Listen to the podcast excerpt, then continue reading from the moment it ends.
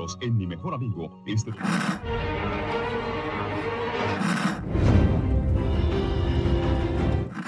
nächste Stunde versetzt sie in eine Welt jenseits aller Vorstellungskraft. Sie überschreiten die Grenze in... Kinder, macht den Fernseher aus. Davon gibt's viereckige Augen. Hallo Achim. Hallo Dominik. Ich bin auch dabei. Hallo Annika. Hallo Annika. Wir hätten dich jetzt auch vorstellen können, aber naja. Vorstellen? Ich bin Gründungsmitglied. du bist der Parasit. Zwei der viereckigen Augen.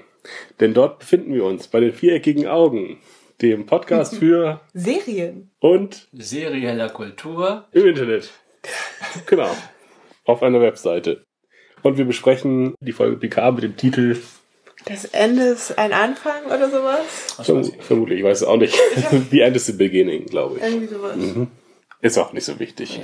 Wir haben uns mit dem Titel eh nicht so richtig beschäftigt. Ähm, Maps and Legends übrigens ist einfach ein Titel von einem Buch, was äh, der Autor vorher mal geschrieben hat. Das heißt, er fand seinen Titel so schön, nehme ich den einfach für die Folge. Okay, ich finde ja, dass der Titel eventuell auf diese Folge gepasst hätte. Zumindest im Deutschen, wenn ich nicht gewusst hätte, dass es Maps and Legends ist. Hm. Und Karten und Legenden hätte vielleicht auf diese Folge gepasst. Okay.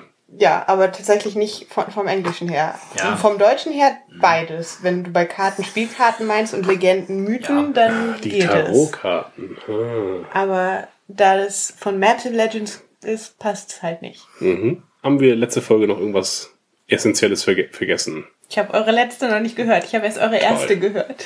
Aber du hast Picard bis hierhin gesehen, ja? Nee, das habe ich. Okay, das ist gut. Sogar zwei Folgen doppelt. Womit beginnt es denn? Küssen wir dich ein bisschen. Ich habe es aber ja nicht chronologisch aufgeschrieben. Ach so, Entschuldigung. Meine Ähm, ganzen dann helfe ich aus. Äh, Es beginnt prophetisch, wie du es gesagt, also wie du es prophetisch angekündigt hast, mit einem Flashback.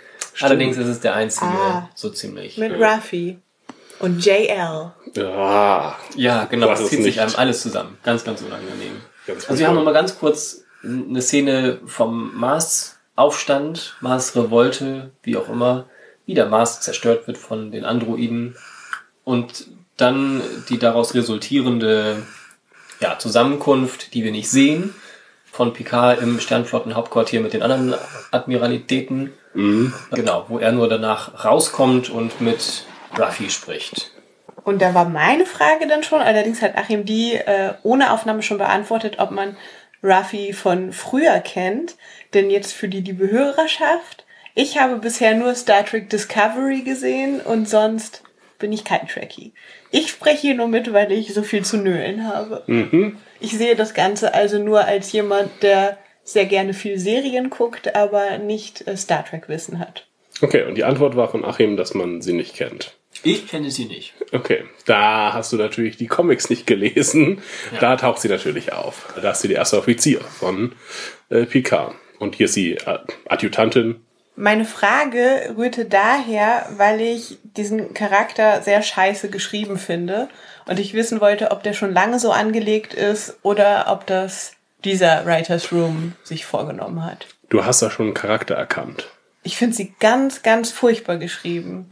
Äh, was ist sie denn für eine Type?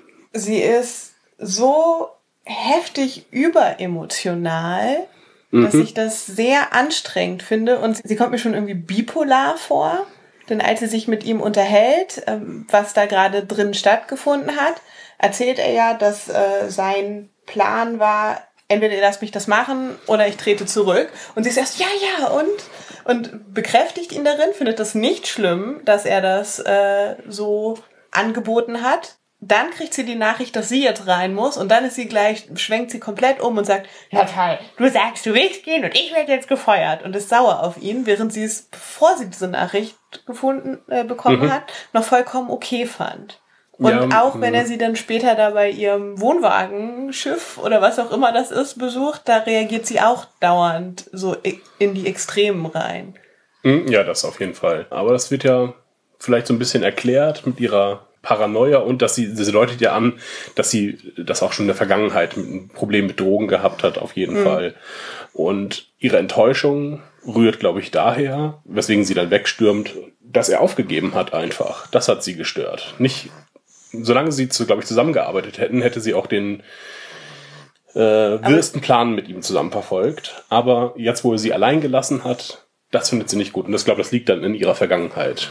Also das ist meine Erklärung nur dafür, dass das irgendein Trauma ist von ihr. Ähm, Aber ein Trauma, was vor 85 liegt oder Ja, noch vor fünf, also in ihrer Kindheit, Jugend, wie auch immer. Ich habe mir den Charakter ein bisschen wie äh, Rolaren vorgestellt.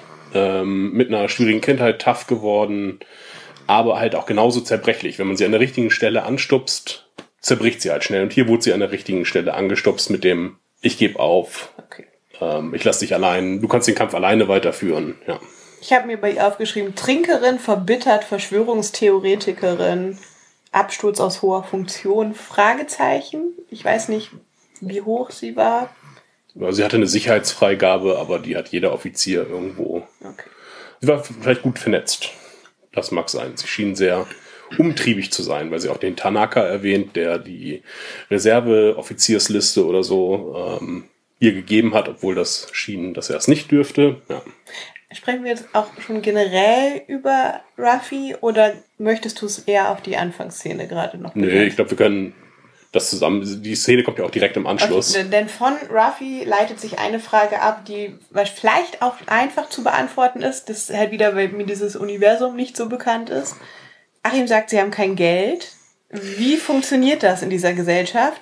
Denn bei ihr sieht man ja doch ziemlich stark Sozialneid. Denn sie mault ihn an, dass er auf seinem Chateau lebt mit schönen Eichenmöbeln und sie halt den Trailerpark hat.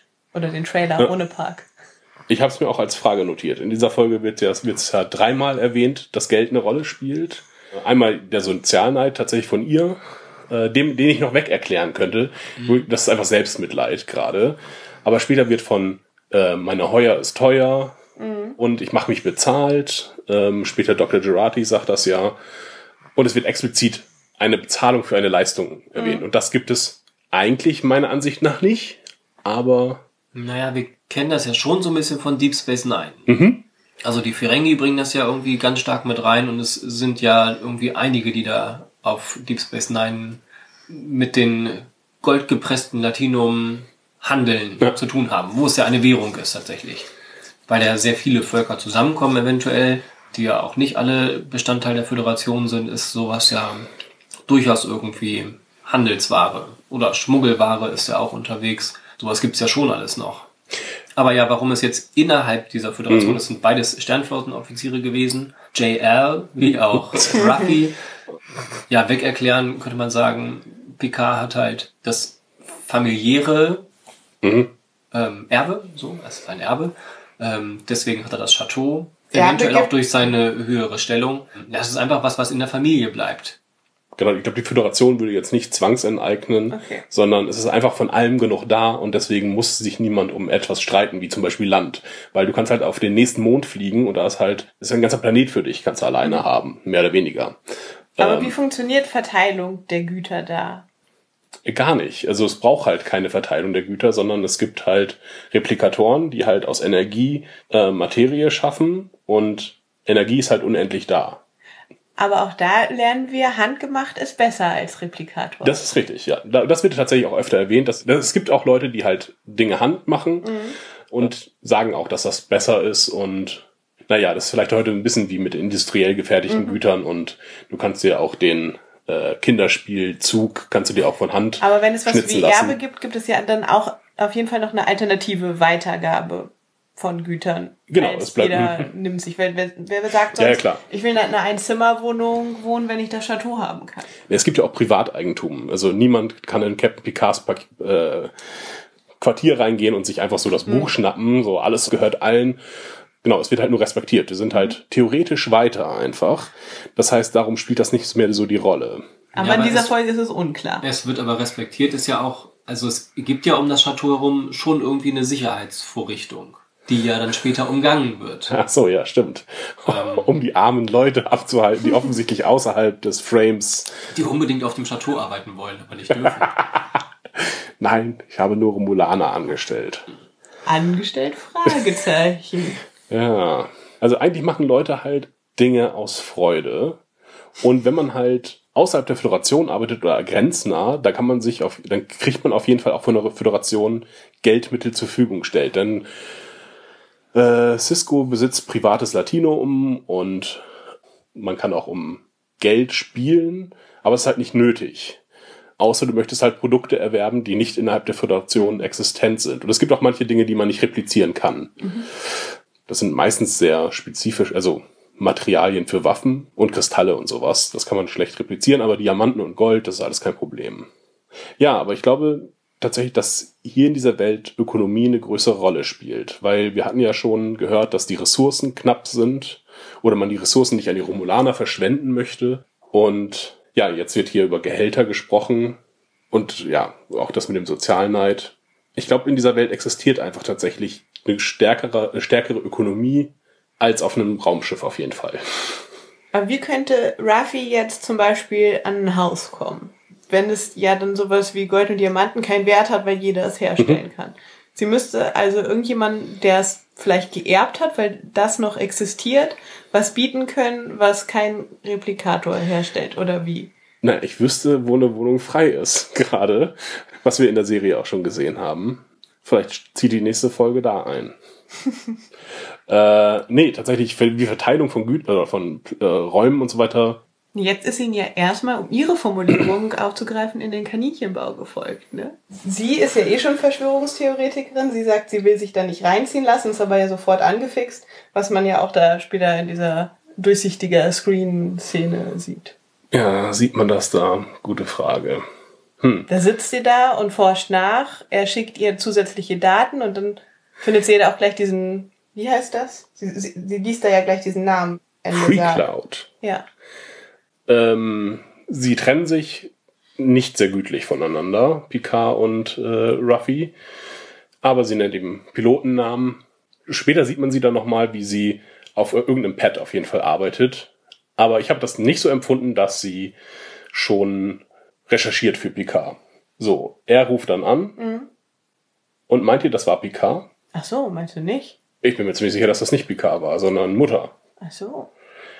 Picard ruft an äh, und sagt halt, ja, ne, du arbeitest ja sicherlich schon dran, hier sind noch zusätzliche Informationen.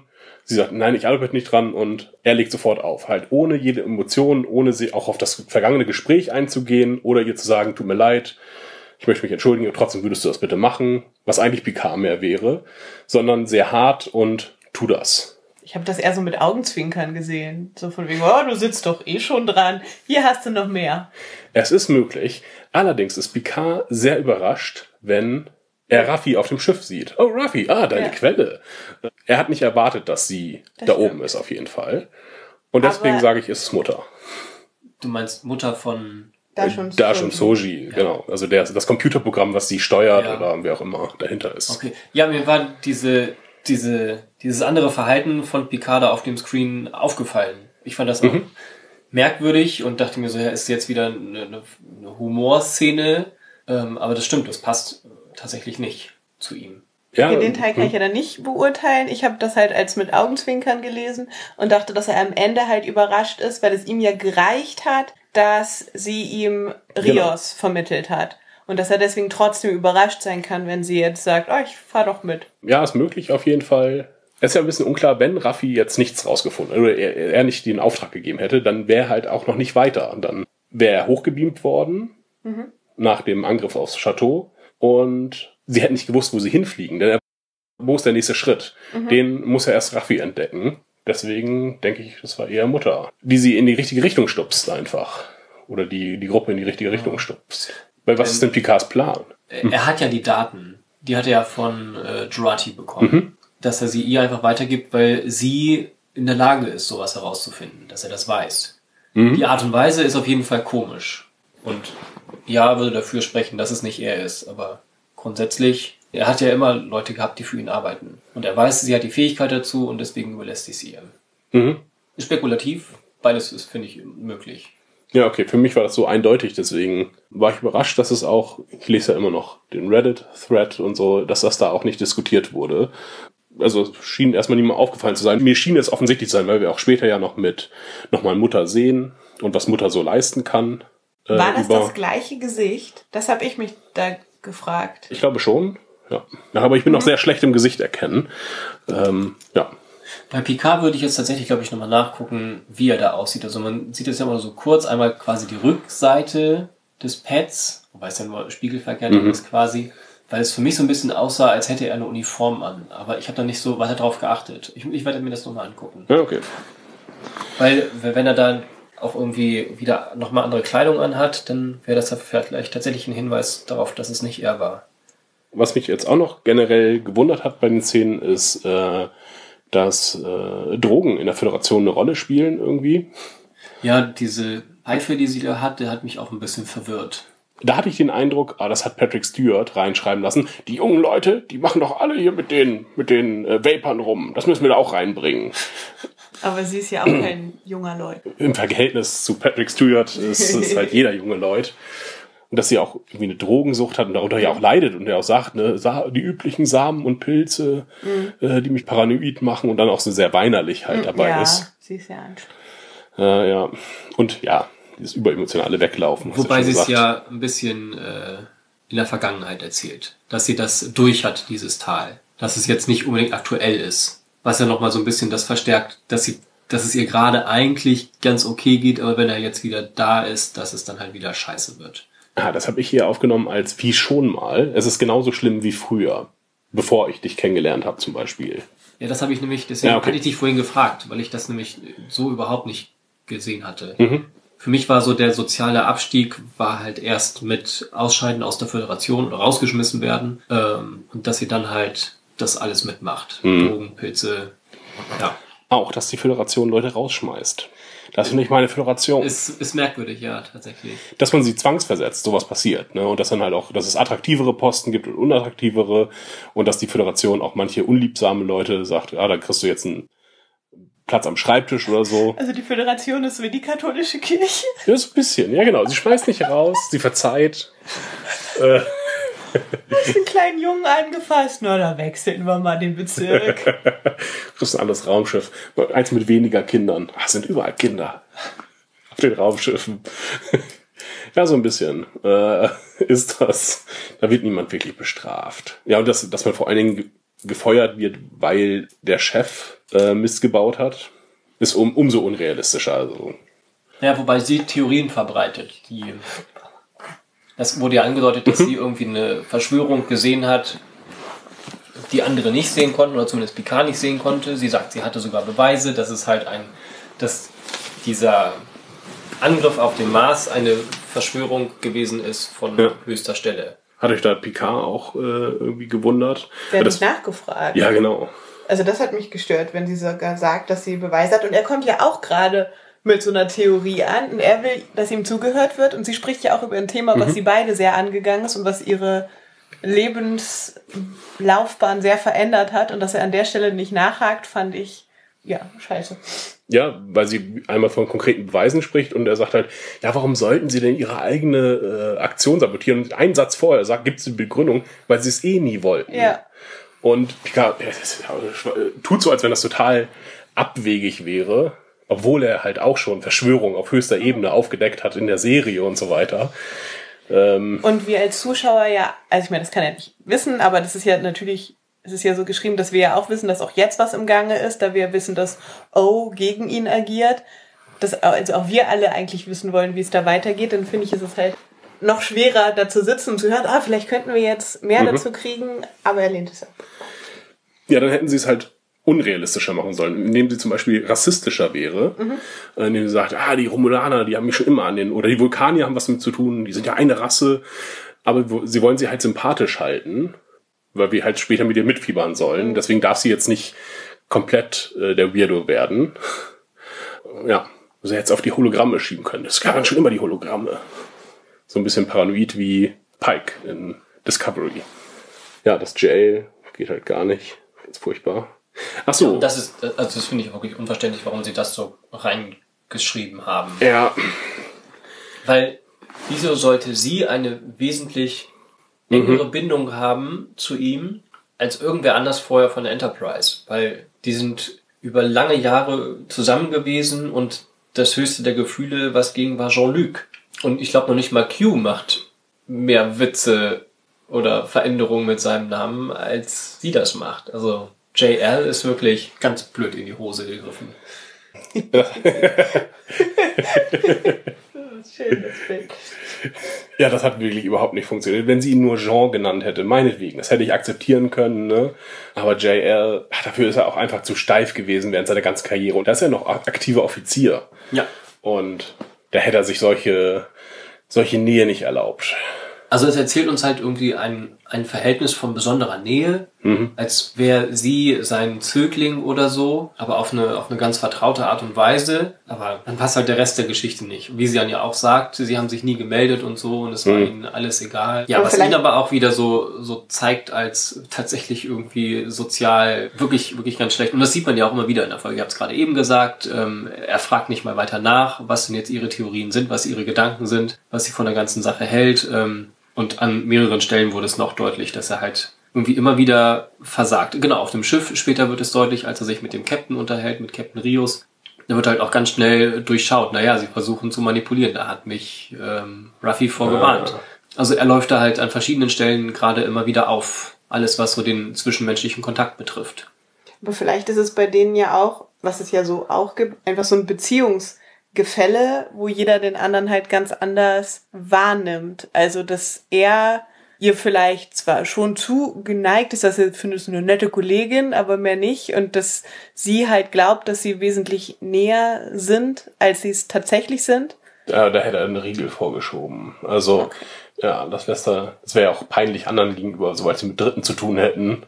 Oder hier, JL, dein äh, Earl Grey. Äh, okay. Nee, das kann ich mir nicht vorstellen. Aber dieses Beziehungsgefälle, abgesehen davon, gibt es trotzdem, weil sie ihn ja total anhimmelt und er nicht mal anruft. Ja, ja, sie, sie ist äh, die, abhängig von ihm geradezu. Und wie gesagt, das muss, an ihr, muss in ihrer Vergangenheit liegen. Das wird uns, äh, kann uns nur noch erzählen. Also das ist, das hat sich so in meinem Kopf festgesetzt, dieses, dass sie als Kind äh, oder als Jugendliche verlassen war, nach, Organ- nach äh, Führung gestrebt hat, gesucht hat und das halt in diesem alten weisen Mann gefunden hat. Er hat sie halt aufgepäppelt, hat sie zum, hat sie in Verantwortungsposition gebracht, hat ihre Fähigkeiten gefördert und erkannt. Und nun lässt auch diese Person sie wieder fallen. Nur so ist auch diese überemotionale Reaktion für mich zu erklären. Äh, Oder die- bipolar. oder so. Oder ja, klar. Wegen den beides. Drogen. Was noch interessant war, war auch, dass Picard auch im Rückblick gescheitert ist. Denn er sagt ja, das war mein wilder Plan. Er wollte nicht die Sternflotte ver- verlassen. Er hat das nicht aus Protest getan, sondern da ist ein Plan schiefgegangen. In dem Interview warst du dargestellt, oder ging Als hätte er das aus Überzeugung getan. Genau, hat die Reporterin das zumindest impliziert. Äh, sie haben aus Protest die Sternflotte verlassen. Nix aus Protest. Äh, er wurde, er wurde quasi gegangen und ja genau, er wurde gegangen, mehr oder weniger. Er ist Ja. auch am Ende total zerstört, hat seinen Kopf in den Händen und er wäre eigentlich nicht gerne gegangen oder nicht auf diese Art und Weise auf jeden Fall und nicht so stolz. Er ist nicht so stolz gegangen, wie ich es vermutet hatte, sondern eher als gebrochener Mann. Sein Blatt überreizt. Genau, und deswegen hat er sich auch nicht bei Ruffy gemeldet. Denn das ist auch untypisch für Picard, dass er sich nicht um die Emotionen anderer schert. Das ist ja nicht so. Und das ist auch nie so gewesen. Solange es keine Kinder sind. ja, genau, okay, die sind ihm egal, das stimmt. Dass er sich schon den Emotionen anderer bewusst ist, aber ihnen halt im professionellen Umgang nicht immer nachgeht. Weil er weiß, dass sie selber dafür verantwortlich sind. das ist richtig. Er hätte, er wäre eher hingegangen, stell dich nicht so an, du bist nicht so abhängig äh, von mir, wie du, wie du tust, ich bin nicht für dein Leben verantwortlich. Und nennt mich Picard. genau, nämlich mit vollständigem Namen. Admiral Jean-Luc Picard. Admiral AD. Ja, stimmt. AD. Ja, genau, das hätte sie dann gesagt und dann hätte er geweint. ja, so stelle ich mir das vor. Aber du hast ja auch schon richtig gesagt, Achim. Äh, sie wollen uns hier eine Beziehung halt in einem Zeitraffer erzählen und uns in einer Folge halt sowohl eine glaubhafte Beziehung vorgaukelt, die dann auch in derselben Folge sofort zerbricht und wieder jetzt neu aufgebaut wird. Das funktioniert halt nicht. Das hätte über Folgen etabliert werden müssen, ja, um diesen Bruch und wieder Auferstehung der Beziehung wahrnehmen zu können. Ja, ich finde auch dann die Reihenfolge, wie sie es uns, wie sie sie eingeführt haben, ist dann halt ungeschickt gewählt. Dass wir zuerst sehen, wie er zu ihr kommt und sie ihn aber wegschickt, und zwar mit sehr viel Missmut und dann nur widerwillig da lässt, weil er halt eine, eine Geschichte hat, die er erzählen möchte, beziehungsweise halt ein, eine Sache, die er mit ihr teilt. Andersrum wäre es, glaube ich, ein bisschen, ein bisschen einfacher gewesen, wenn wir erst gesehen hätten, was ihre gemeinsame Vergangenheit ist. Da hätte auch Schluss sein können an der Stelle und dann halt als nächstes, wenn er zu ihr kommt und sie wieder um Hilfe fragt. Ich glaube, so war es aber noch in der Folge. Ja, jetzt in, in dieser Folge war es so. Ach so, du Aber meinst am ja Anfang schon in der letzten ja, Folge, okay. haben wir sie ja schon, schon gesehen. Stimmt. Ja, ist jetzt keine große Sache, aber. Na, Ich habe eh das Gefühl, ähm, dass die Rückblicke ursprünglich mal alle am Stück am Anfang angesiedelt waren und sie sie jetzt zerhacken und in den einzelnen Folgen unterbringen, weil auch vieles vom Schnitt, dass wir, dass wir zum Beispiel nochmal die, die Roboter, den Roboterangriff gesehen haben, macht keinen Sinn. Ich dachte noch, das ist Teil des Rückblicks, aber ich habe extra auf Rückblick überklicken, äh, übersprungen geklickt, überspringen geklickt und dann sehe ich nochmal den Roboterangriff dass wir das, die Roboter-Szene nochmal anders zusammengeschnitten gesehen haben und halt noch dieses eine Bild aus der ersten Folge nochmal, wo der Mars quasi explodiert. Das, was wir im Fenster von 10 vorne gesehen haben. Das sehen wir jetzt als Ergänzung nochmal. Und ansonsten hat uns das nichts Neues geliefert, nur nochmal den zeitlichen Kontext. Und direkt im Anschluss sehen wir ja Sternflottenhauptquartier 14 Jahre zuvor. Ja, es wirkt ein bisschen so, aber dann bin ich doch eher froh, wenn sie es, wenn das so war und sie es dann aber zerteilt haben, weil eine ganze Folge Rückschau wäre halt auch schwierig. Mm, Dann haben wir Raffi und Picard soweit fast abgearbeitet, bis auf äh, den Hinweis, den Raffi dann findet, äh, nämlich auf Free Cloud. Ja, da habe ich mir ein paar Gedanken zugemacht. Äh, dieses, das Würfel, dieses, oh Gott, das sah so, al sah so albern aus, dieses Bild mit, dem, mit den Würfeln. Äh, sah aus, als wenn sie ihren Pop-Up-Blocker nicht angemacht hätte. Ja, genau. Und dann weiß ich auch nicht, warum der Computer darauf reagiert, indem er, wenn er Free Cloud liest, dass er das dann automatisch abspielt. Vielleicht ist das so ein Werbegerät, was halt Komm ins Box, Box, was Spaß, gehen Sie mal ins Box. Jawohl.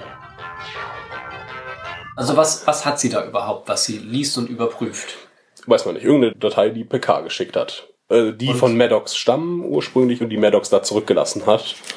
Die ähm, Jurati mitgebracht hat, an Picard weitergegeben hat. Das sind also Teile seiner Forschung. Vielleicht Genau. Aufzeichnungen eventuell auch verschlüsselt oder Vielleicht. Ja, genau. Es wird ja gesagt, dass, äh, oder es steht ja drin, Verschlüsselungsalgorithmus Gorn-Eye. okay. Ähm, mit dem Verschlüsselungsalgorithmus wurde vermutlich irgendetwas verschlüsselt. Und der ist, dieser Algorithmus, Algorithmus heißt Gorn-Eye. Hat vielleicht was mit der Gorn-Hegemonie zu tun. Wie auch immer. Vielleicht liegt FreeCloud dort in der Nähe. Genau. Und dann gab es als Ergebnis, dass irgendeine Datei aus FreeCloud gesendet wurde. Mit der den Quantenschlüssel FreeCloud hat. Was immer das auch heißt.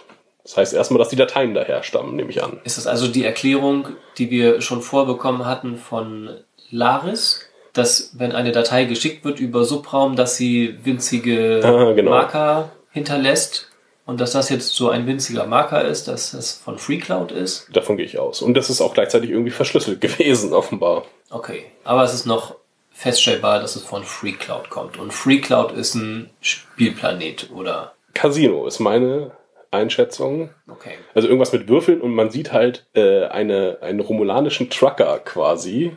Ach, echt? Das habe ich nicht erkannt. Das sieht wirklich wie so eine Comiczeichnung aus. Aha. Ganz, ganz furchtbar. Und ich glaube, die wollen, weil bislang hat Picard sich jetzt nicht zurückgehalten, Parallelen zu ziehen zwischen der realen Welt oder zwischen unserer Welt und mit Flüchtlingssituationen und vielleicht auch Klimaschutz, keine Ahnung, dass sie hier auf Reservate hinaus wollen. Die Romulaner sind irgendwo hingesiedelt worden ja. und haben aber dort keinen richtigen Support und erhalten von der Föderation und müssen sich nun äh, selber helfen und haben halt Glücksspielplaneten aufgemacht. Das Einzige, was sie halt da machen konnten, wo Die halt sehen dann so ähnlich aus wie der wie dieser Klingonen-Planet, wo sie diese komischen Aale gegrillt haben. so habe ich es mir jetzt vorgestellt tatsächlich. Wo man nur in Lederoutfit rumlaufen darf, um sich anzupassen. Hm. Nur so ein bisschen schäbiger vielleicht. Schlechtere Aale. Ja, diese mexikanischen Viertel, die wir im, im Trailer gesehen haben. Diese Den haben wir nicht geguckt. Ja, okay. Nicht ganz so düster, sondern so eine alte Westernstadt mit mexikanischem Flair und jetzt halt runtergerockt und mit arbeitslosen Romulanern, die irgendwelche illegalen Spiele anbieten, die in der Föderation Also sonst Lizenzen verkaufen an Ferengi, um Spieltische zu Ja. Unterhalten. Das ist äh, meine Theorie. Ja, Und dass Free Cloud eigentlich mal ein sehr utopisches Projekt war, was von Picard mitgefördert wurde. Und weil, denn Picard kennt Free Cloud. Er sagt, ah, Free Cloud, natürlich. Später. Und dann ist er ganz traurig, wenn er die Spielhölle. Ja, wenn er sieht, wo es verkommen ist, weil halt die Föderation sich nicht gekümmert hat, ihre Versprechen nicht eingelöst. Und dann mussten sie halt sich Das prostituieren. Ah, ja, okay, ich verstehe. Die hohen Alkoholikerraten unter Romulanern und Genau, so. die ja leider keinen Alkohol auch vertragen. Romulanisches Ale, Ja. das wird hergestellt. Das ist nämlich illegal in der Föderation. Und die stellen das daher, brennen das und verkaufen das an die süchtigen Föderationsmitglieder. Und sie müssen noch irgendwelche alte Kunst herstellen und verkaufen. Ah. So, Kleine romulanische Amulette, die den Mythos zeigen, um das anzubinden an Kein Soji. Mythos. Nachrichten. Nachrichten. Nachrichten. Die Nachricht Mm. abbilden. Und dann gibt's so, äh, dann stellen sie ihre Geschichte nach und machen dann die rituellen Tänze. Für die Besucher, ja. Ja. Genau, so in der Art äh, stelle ich mir das vor. Ja, dass das ein Reservat ist, wo halt Glücksspiel betrieben wird. Denn auf irgendwas mit Glücksspiel läuft es hinaus. Okay. Ja, das war's mit Ruffy und Picard. Dann haben wir noch Picard auf dem Chateau. Hm, da habe ich auch Notizen. Ah, nee, vielleicht erst Girardi und das O-Treffen. Ja, weil es ja auch sehr kurz ist. Genau. Das ist so langweilig, da habe Ja. ich mir nicht so aufgeschrieben. Dr. Girardi hört Musik. Kennen wir die Musik? Ich habe gelesen, welche Musik das ist, ja. Ja, also erzähl mal. Das ist äh, die Oper, die auf Discovery Kalber und Stamets zusammen hören. Die, wo sie erzählen, oh, ich wollte diese, diese Sängerin, die sich danach umbringt, nachdem sie den perfekten Ton getroffen hat. Okay. Findet er durch die Musik ihn dann nicht auch wieder in dieser Vielleicht. Irgendwie wird in das dem erwähnt. Sporenraum? Ja. Ist also egal. eine Querverbindung zu Discovery. Genau. Wohl. Ich konnte es nicht bestätigen noch, aber das habe ich im Internet gelesen. Okay. Externe Quelle, Reddit. eventuell unsicher. Ja, äh, Commodore Oak taucht auf und sagt, wir müssen reden. Ich glaube, sowas in der Richtung. Ich möchte gerne. Hat dabei eine beschissen sitzende Sonnenbrille auf. Und wo auch irgendwie ganz merkwürdig ist, sie ist Vulkanierin Ja, und das wird trägt, gesagt. trägt eine Sonnenbrille. Das dürfte nicht sein. Denn wie wir alle wissen, Das, also, sie kommt von einem Planeten, wo es sehr hell ist. Weiß nicht, also wirklich sehr hell, weiß ich jetzt ja, gar es nicht. ist sehr hell. Sie haben nämlich innere Augenlider, Vulkanier. Das Ah, wird uns in okay, TOS okay, erzählt. Das, ja, das wissen wir, genau. Ich hab, wusste das auch. Okay. Weil weiß jeder Trekkie, wahre Trekkie, sag ich Ja, mal. ja, ja. Natürlich. Das war mir absolut bekannt. fühle also, mich nicht warum, durch das warum trägt sie, warum trägt sie eine Sonnenbrille? Eitelkeit kann es nicht sein, denn das wäre sowas wie Emotionen. Na, Gibt's auch nicht bei ihr. Es ist, äh, es passt einfach überhaupt nicht. Selbst wenn sie in Kalifornien wären, was sie nicht sind, denn sie sind in Okinawa. außer natürlich, was kennen wir denn noch, wer sensible Augen hat? Ja, okay. Was, jetzt sind Wirklich. wir auch wieder bei eurer Spiegelwelt. Ja. Im Spiegeluniversum. Denn- Aber haben auch Vulkanier aus dem Spiegeluniversum Das weiß man nicht. empfindlichere Augen? Oder nur Menschen und Da das Universum ja insgesamt dunkler ist, vielleicht haben sie dann die inneren Augenlider nicht, Lider nicht entwickelt. Ja. Vielleicht kann sie aber einfach doch eitel sein. Wenn sie wieder das Spiegeluniversum bringen, ne? Ich habe es mir aufgeschrieben mit drei Ausrufezeichen und äh, dass dann es endgültig vorbei ist. Dann fällt ihr nichts mehr ein. Ja, du, keine Ahnung, es macht. Ich dachte erst noch, ha, das ist wahrscheinlich gar kein Vulkanier, denn sie hat auch sehr lange Ohren. Aber es wird ja später noch gesagt. Picard sagt ja, oh, Command, äh, Commander O oder Commodore O, äh, Vulkanierin, Sternflottensicherheit. Guter Job. Ja, dann kann auch am Ende einfach Q vorbeikommen und einmal Schnitt machen und alles wieder in Ordnung. Wenn ihnen nichts einfallen sollte, dann machen sie das so. Ich weiß nicht, was das soll. Vor allem ist es auch so gewollt platziert. Also das mit der Sonnenbrille, dass es so abstrus wirkt. So als wenn es uns was, irgendwas sagen sollte oder einen Hinweis geben. Das ist ja dann nur für euch. Ich gucke das ja, Ja. nur als. Aber ist, dir- ist, Normaler ist dir die Mensch. Sonnenbrille an sich aufgefallen als normaler Mensch? Oder dachtest du, naja, kann ja sein. Das ist einfach so das affige. Ich bin ganz offensichtlich Geheimdienst auftreten. Ich laufe hier, ich, mir, Hm. den Trenchcoat habe ich da hinten über die Bank gehängt. Und jetzt habe ich hier noch meine coole Sonnenbrille. Okay, vielleicht wollten sie nur darauf hinaus, um sie noch geheimdienstlicherer zu machen. Ja, und gleich holt sie noch den Blitzdings raus. Hoffen wir mal, dass es das ist und nicht das Spiegeluniversum. Also jetzt Chateau, Ja. Rios oder Soji? Chateau. Okay. Ja, es ist ja, na gut, weil das ja am Ende so mit dem Artefakt, was da passiert ist, Ja, so, so extrem ges- gegengeschnitten ist. Aber hat das was miteinander zu tun? Ja, es sind beides Befragungsszenen inhaltlich. Ja, okay.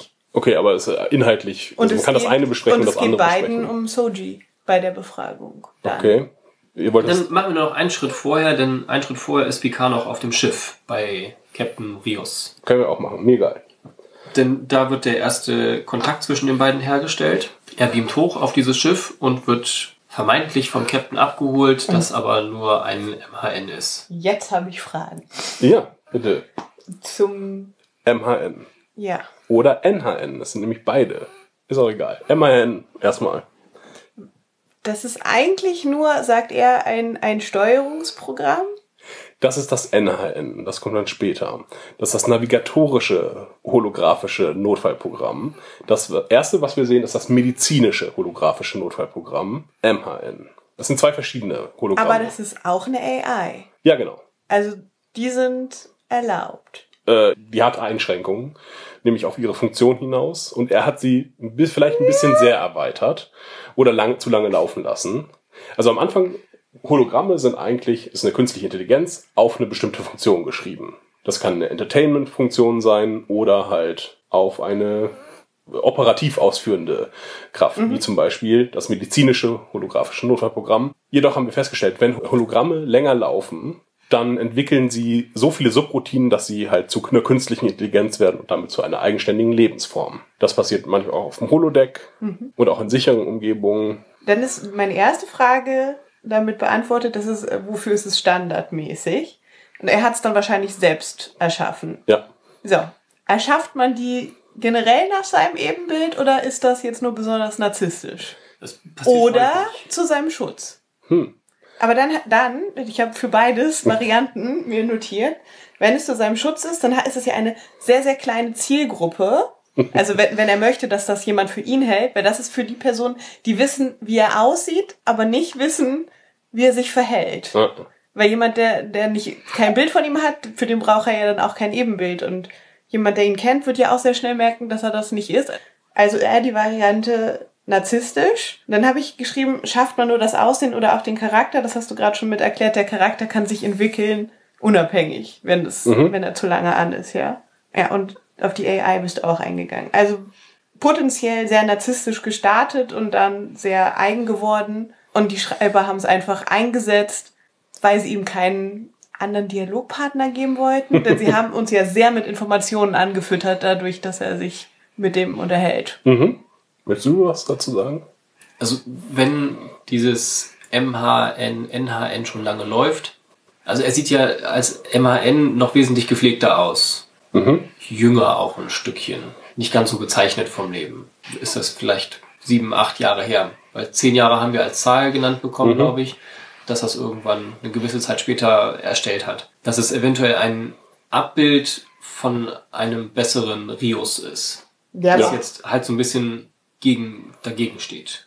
aber es ist ja nicht nur das Gepflegte, sondern auch ein sehr, sehr dagegenlaufender Charakter. Ja, was es ja aber genauso dann sein kann. Aber das kriegen wir ja auch von Picard gesagt, dass du, dass er offensichtlich mehr Show macht. Sein ganzes Badass-Gehabe ist halt ein bisschen Show, weil es alles noch wie Star Starfleet-Vorschriften ist es gepflegt und so weiter. Und auch, er macht ja sehr alberne Sachen, wie sich einen Drink holen und dann sich das auf die Wunde schütten. Das, was halt ganz offensichtlich Show ist. Ähm, und auch seine, seine sehr wilde Ja. Frisur. Das ist so jemand, der ähm, vorgibt, sich nicht um seine Frisur zu kümmern und dann aber eine Stunde vorm Spiegel steht und um das sich das richtig, damit es richtig so aussieht, dass man sich nicht drum kümmert. Und das mit der Wunde haben sie auch wirklich sehr ausgekostet. Also es war schon ein bisschen lächerlich. Es war so, als hätten sie gesagt, wie schreiben wir den, den Rios? Ah, wir nehmen so ein bisschen Wolverine und dann noch flacher. Mhm. Also, die haben ihn ja wirklich so extrem auf hart gemacht und dann, nein, das, das brauchst du nicht verletzen. Und sofort, als er seinen Pulli anzieht, ist er dann schon so am Schultern hochziehen, dass es ihm wehtut. Und später, wo er alleine Ja. in seinem Quartier ist und sich wieder mit seinem Ebenbild unterhält, da ist er auch wieder da am Rumfummeln. Das ist sehr überspielt sein. Mhm. Also ich glaube, es sind, also zum einen, dass es halt der Charakter selber ist, der halt auch narzisstisch ist, denn äh, das wollten sie uns, glaube ich, auch damit zeigen, äh, dass er ganz gut in sich selbst, oder es, er will es zumindest Er so dar darstellen, genau. Ja. Denn wir hören ja auch von dem anderen Hologramm, du hast schon lange niemandem mehr geholfen oder niemandem, so jemandem geholfen. Er hilft ab und an auch Leuten und ist eigentlich ein guter. Ähm, und tut halt jetzt nur so. Und er ist so gebrochen, weil er schon mal so einen guten Captain verloren hat. Genau. Und das soll uns halt alles möglichst schnell erzählt werden. Ja. Halt dasselbe Problem wie bei Ruffy. Ich finde, das Ganze wirkt halt noch viel affiger dadurch, dass es zumindest dem Äußeren nach ein Selbstgespräch ist, da die MHN? Äh, weiß nicht, das Gespräch mit dem später Mit dem ist ein Hologramm. NHN. Ja. Das- Hologramm, sag einfach das Genau, Hologramm. mit, wenn er mit dem Hologramm spricht, es wäre irgendwie noch ein bisschen, finde ich, natürlicher gewesen, wenn er einfach noch ein Crewmitglied gehabt hätte. Einen, mit dem er immer zusammen anheuert und dass Mhm. Der halt so einen gegenlaufenden Charakter hätte und dass die sich dann darüber unterhalten, mit wem sie schon unterwegs waren und ob man jetzt äh, Picard-Fanboy ist oder nicht. Ja, Ja, aber mit das sich wäre selber ist es aber schon spannender irgendwie. Ich finde, es wird total Ja. lächerlich. Weil er sich halt nicht so sehr um das MHN kümmern muss. Um ein Crewmitglied, das hat nochmal Gefühle und da muss man Rücksicht nehmen. Darauf hat er scheinbar erstmal keinen Bock. Er ist halt gerade Einzelgänger, der halt Aufträge annimmt, um halt, ja, was zu tun zu haben. Und wenn das moralisch auch noch gut ist, dann ist er auch umso erfreuter. Auch wenn es nicht unbedingt den Regeln entspricht, aber für das richtige Ziel macht er das wohl. Und da ist halt das äh, ein Hologramm. Wenn er keinen Bock mehr hat, sagt er deaktivieren und weg ist es. Mhm. Auch wenn es mal länger dauert und mal schneller geht, dass es ausgeht. Aber das Ja. ist mir so nebenbei aufgefallen. Ja, ja. Das haben sie auch unterschiedlich eingesetzt. Es, er sagt ja auch, ich bin mir da nicht mehr ganz beschwert sicher. sich, das Hologramm. Oh Mann! Als er das das letzte Mal wegschickte aus seinem Quartier. Genau, da dauert es nämlich länger. Mhm. Auf der Brücke geht's schon eigentlich noch im Sprechen aus und da dann im Quartier dauert es einen Moment, dass er dann halt noch was sagen kann. Also da hätten sie einfach auf Kontinuität achten können. Ja, weil er sagt auch sowas wie, ja, wir hatten schon lange keinen navigatorischen Notfall mehr. Äh, er lässt das Programm aber trotzdem laufen. Weil er sich einsam fühlt. Genau, richtig. Aber er darf, er möchte halt keine Bindung zu einer anderen Person, was auch passieren würde, wenn das ein anderer Schauspieler wäre. Und deswegen hat er sich halt selber das hindesignt. Nach seinem eigenen Ebenbild geschaffen, dass er halt das Gefühl hat, unabhängig zu sein, obwohl er sehr abhängig ist und danach lechzt. Er ist ein verletzter kleiner Hund. Und so, also so ist er geschrieben auch halt ein bisschen. Äh, ich finde, das, es hat irgendwie funktioniert tatsächlich, der Charakter. Für mich hat er funktioniert. Ich fand es, das, was albern war, habe ich, äh, ähm, seine ganze Badass-Manie, Manierismen, äh, Manierismen, habe ich so gelesen, dass es albern sein soll, ähm, weil Picard es ja auch durchschaut. Und auch das mit dem Hologramm, warum erschafft man Hologramme nach sich selber, ist halt auch ein Hilfeschrei letztlich. Ähm, Aber es hat Tradition. wie wir es ja auch aber schon immer gesehen haben, dass, auch, dass das aber auch sehr gebeutelte Charaktere waren. Der Zimmerman, Ja. ähm, Der der, das MHN das erste erschaffen hat. der war halt auch, das war auch letztlich ein Hilferuf. Seine, seine, seine Genialität wollte er ähm, da in dieses äh, Hologramm hineinlegen, dass etwas bleibt von ihm, weil eben er selber sich für sich zu flüchtig hält, für sein Genie. Und er möchte, dass sein Genie weitergetragen wird und hat halt keine Kinder und so weiter. Das sind halt seine Kinder gewesen. Ja. Ich finde, es hat funktioniert. Das ist ein Charakter, den ich sehr spannend finde sogar. Umso länger ich drüber nachdenke. Aber man muss auch drüber nachdenken, Annika. Da müssen sie noch mal ein bisschen mehr liefern als nur harter Hund gegen Comic Relief. Wir wissen, dass er ein Buch liest. Tja. Und Bücher haben Hinweise. Deswegen habe ich mal nachgeguckt, was das für ein Buch ist. Was ihr natürlich auch gemacht habt. Ne. Das tragische Lebensgefühl heißt es auf Deutsch. Und es geht um den Wunsch des Menschen nach Unsterblichkeit. Hint, hint, glaube ich. Androiden, Unsterblichkeit, AI, irgend sowas. Und um den Dualismus des Menschen. Da haben wir auch wieder den, äh, dieses Zwillingsmotiv, was wir halt schon wieder aufgegriffen haben, äh, um Vernunft und Glaube, die Gegensätze von Vernunft und Glaube, Intellekt und Gefühl und Leib und Seele. Das hat er da verhandelt. Und es geht um die Rationalität und die Lust. Fand ich ganz spannend, dass sie, glaube ich, auch das Thema halt auch in dieses Buch auf jeden Fall packen. Und gleichzeitig war der Titel cool, weil er dann natürlich auch noch seine intellektuelle Ader und sein Heritage auch nochmal erwähnen könnte, denn er ist irgendwie Portugiese, Spanier oder so. Cristobal heißt er. Rios aus äh, Rio vielleicht, das wäre sehr einfach. Oder der Eroberer, wie Cristobal Colon. Christoph Kolumbus. ah, okay. Hieß er nicht Kolumbus? Der hieß Cristobal Colon. Ach, ernsthaft? Ja. Verrückt. Das wusste ich tatsächlich noch nicht. Fun Fact. Ach so, was ich mich gefragt habe noch, ist bei der ganzen Szene, wo kam dieses Trümmerteil an seiner Schulter her? Denn das Schiff ist ja, ist ja super aufgeräumt. Er hat an nichts gebastelt, da liegt auch nichts rum. Wo kommt dieses Trümmerteil Er her? hat was gebaut und das ist ihm um die Ohren geflogen. Dann hat er schnell aufgeräumt und erst jetzt. Na, vielleicht hat er ein, das ja nicht da auf der Brücke gebaut, sondern war in seinem kleinen Technikraum. Und dann ist er hochgegangen und das hat er halt nicht alleine machen wollen. Hm. Dafür braucht er dann sein MIDI-Programm. Ah, nee, nee, nee, da fliegen immer noch diese Scherben aus dem Intro rum. da hat er auch wieder abgekriegt. Eigentlich gerade Picards Wange in der Schulter stecken.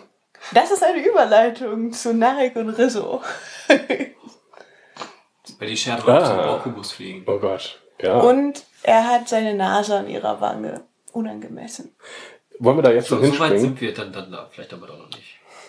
Ähm, ich habe mich nur kurz gefragt. Also ich glaube, es ist selbstverletzendes Verhalten. Er hat sich das dann einfach in die Schulter gerammt, kurz vor, bevor Picard kam. Da wird alles für den guten Ja. Auftritt. Das wäre jetzt eher die schwachsinnige Theorie, aber es kann ja nur so gewesen sein. Ähm, und er spricht von einem Captain, der gestorben ist auf der Ibn irgendwas. Ähm, und da dachte ich mir, warum verheimlichen sie den Namen des Captains? Vielleicht ist das jemand, den wir kennen. Ich finde, es hat zu den Discovery-Szenarien gepasst, aber die sind ja zeitlich viel zu weit davor. Mhm. Andererseits können die natürlich auch in der Zeit springen. Ja. Vor allem, da ja auch das ganze Schiff gelöscht wurde. Welcher Captain könnte es sein? Da bin ich jetzt raus. Mhm. Du kennst auch nicht so viele. Oder ich habe aus irgendeinem Grund habe ich an Shelby gedacht. Die ist die einzige mit Borg-Verbindung noch. Äh, Shelby? Ja, genau. Erste Offizierin sollte mal äh, Riker ersetzen und ist Borg-Taktikoffizierin. Blond, sehr enges Kostüm. Ja, ich erinnere mich. Äh, Ja. habe ich an sie gedacht, tatsächlich. Weil äh, irgendwas von einem schweren Kreuzer wurde was gesagt. Und weil sie diese Szene mit dem Borg haben wollen. Ansonsten kann es ja niemand Bekanntes sein. Also ein, ein Beverly Crusher, das äh, hätten sie erwähnt. Es könnte auch von DS9 jemand sein oder von äh, äh, Voyager sind auch welche zurückgekommen. Chakotay wäre möglich. Janeway. Admiral Janeway. Ja, deswegen nicht. Die sitzt ja im Frauenknast. Und die muss ja auch überleben, weil sonst kann sie nicht bei den Borg zurückreisen und so. Nee. Ach nee, Quatsch. Das Nee, nee. hat sie aufgelöst. Ach, Ja, er hat Chakotay, Paris, Kim. Nein, Kim ist höchstens Lieutenant. Der hat jetzt jahrelang äh, im Delta-Quadranten nicht geschafft, äh, vom Ensign hoch zu befördert zu werden. Äh, der ist maximal Lieutenant in der Zeit geworden. Ja, okay, dann nicht Kim. Aber es gibt, Okay. es gibt ja genug andere, die wir theoretisch Ja, genau. Aber es kann auch jeder andere sein. Das ist richtig. Und die einzige, wo ich das thematisch vielleicht hätte es Shelby sein können. Jung genug. Das war ja alles war Aber das ist sogar mir aufgefallen als Nichtkenner, dass einfach, wenn der Name nicht genannt wird, dass es ja dann eigentlich was bedeuten muss, Mhm. warum er nicht genannt wird. Weil sonst hätte er ja sagen müssen, als Captain Ahab explodiert ist.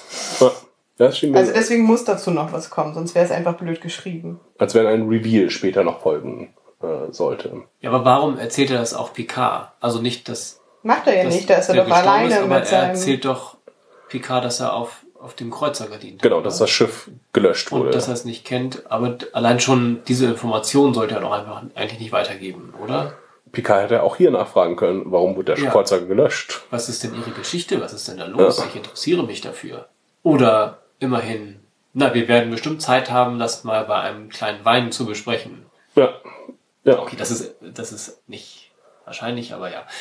Dieses Nicht-Reagieren ist halt irgendwie merkwürdig. Mhm. Also sie streuen da halt an ganz vielen Stellen irgendwie Brotkrumen aus und wo halt so offensichtlich ist, na, das wird halt später noch geklärt, weil sie jetzt gerade keine Zeit dafür haben. Wie auf dem Artefakt. Dort werden auch nur, äh, werden jetzt, uns jetzt auch ganz viele Brotkrumen hingeworfen und nichts wirklich geklärt. Ja. Dort äh, sehen wir Hugh endlich mal. Ähm, Hugh arbeitet dort.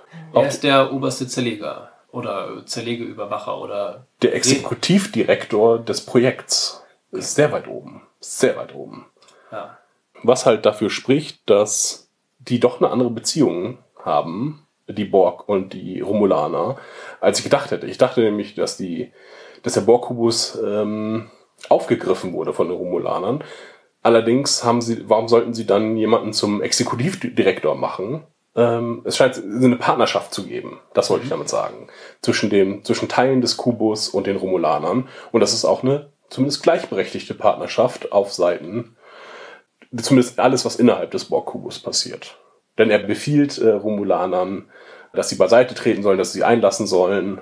Zumindest was seine Zuständigkeit betrifft. Mhm. Und da sind ja Romulaner auch irgendwie so sehr militärisch gedrillt, dass sie Obrigkeiten dann auch Ja. Folge leisten. Ähm, ja, das ist auffällig. Also wahrscheinlich hat er auch noch jemanden über sich. Ich glaube nicht, dass, also offensichtlich, weil er muss auch um Dinge fragen und kriegt sie nicht unbedingt gewährt. Das erfahren wir im Gespräch mit Soji, ähm, wo sie sagt, ja, ich frage drum und dann kriege ich das häufig. Und er Mhm. sagt, die Erfahrung kann er nicht teilen. Ähm, also er ist, muss an anderer Stelle auch noch Bittsteller sein. Ja. Aber war das nicht auch ein Hinweis sonst auf ihre AI? Also erstmal Ja, ganz viel. sind, sind es nicht Informationen, die sie halt eh schon irgendwo abgespeichert hat und da ihr ja nicht bewusst ist, dass sie eine AI ist, denkt sie dann, sie hätte nachgefragt und es wurde ihr gewährt oder sie hat andere Mittel, dass ihr etwas gewährt wird. Ja, genau. Ähm, ich habe mir den Satz auch aufgeschrieben. Es gibt halt verschiedene Möglichkeiten. Ähm, vielleicht, dass sie nachfragt und die AI schickt es ihr dann halt. Also sie kriegt, oder Mutter, wie auch immer, ähm, schickt es ihr im Nachhinein, worum sie gebeten hat. Äh, oder sie hat eine tiefere Verbindung zu Leuten und kann Leute beeinflussen, die vielleicht auch Androiden sind und es nur nicht wissen.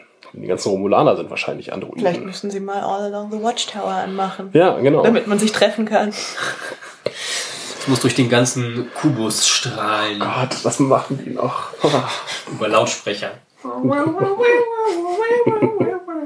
Ja, das war auf jeden Fall auch ein Satz, der sehr offensichtlich irgendwas angedeutet hat, aber es letztlich auch nicht ausgesprochen hat.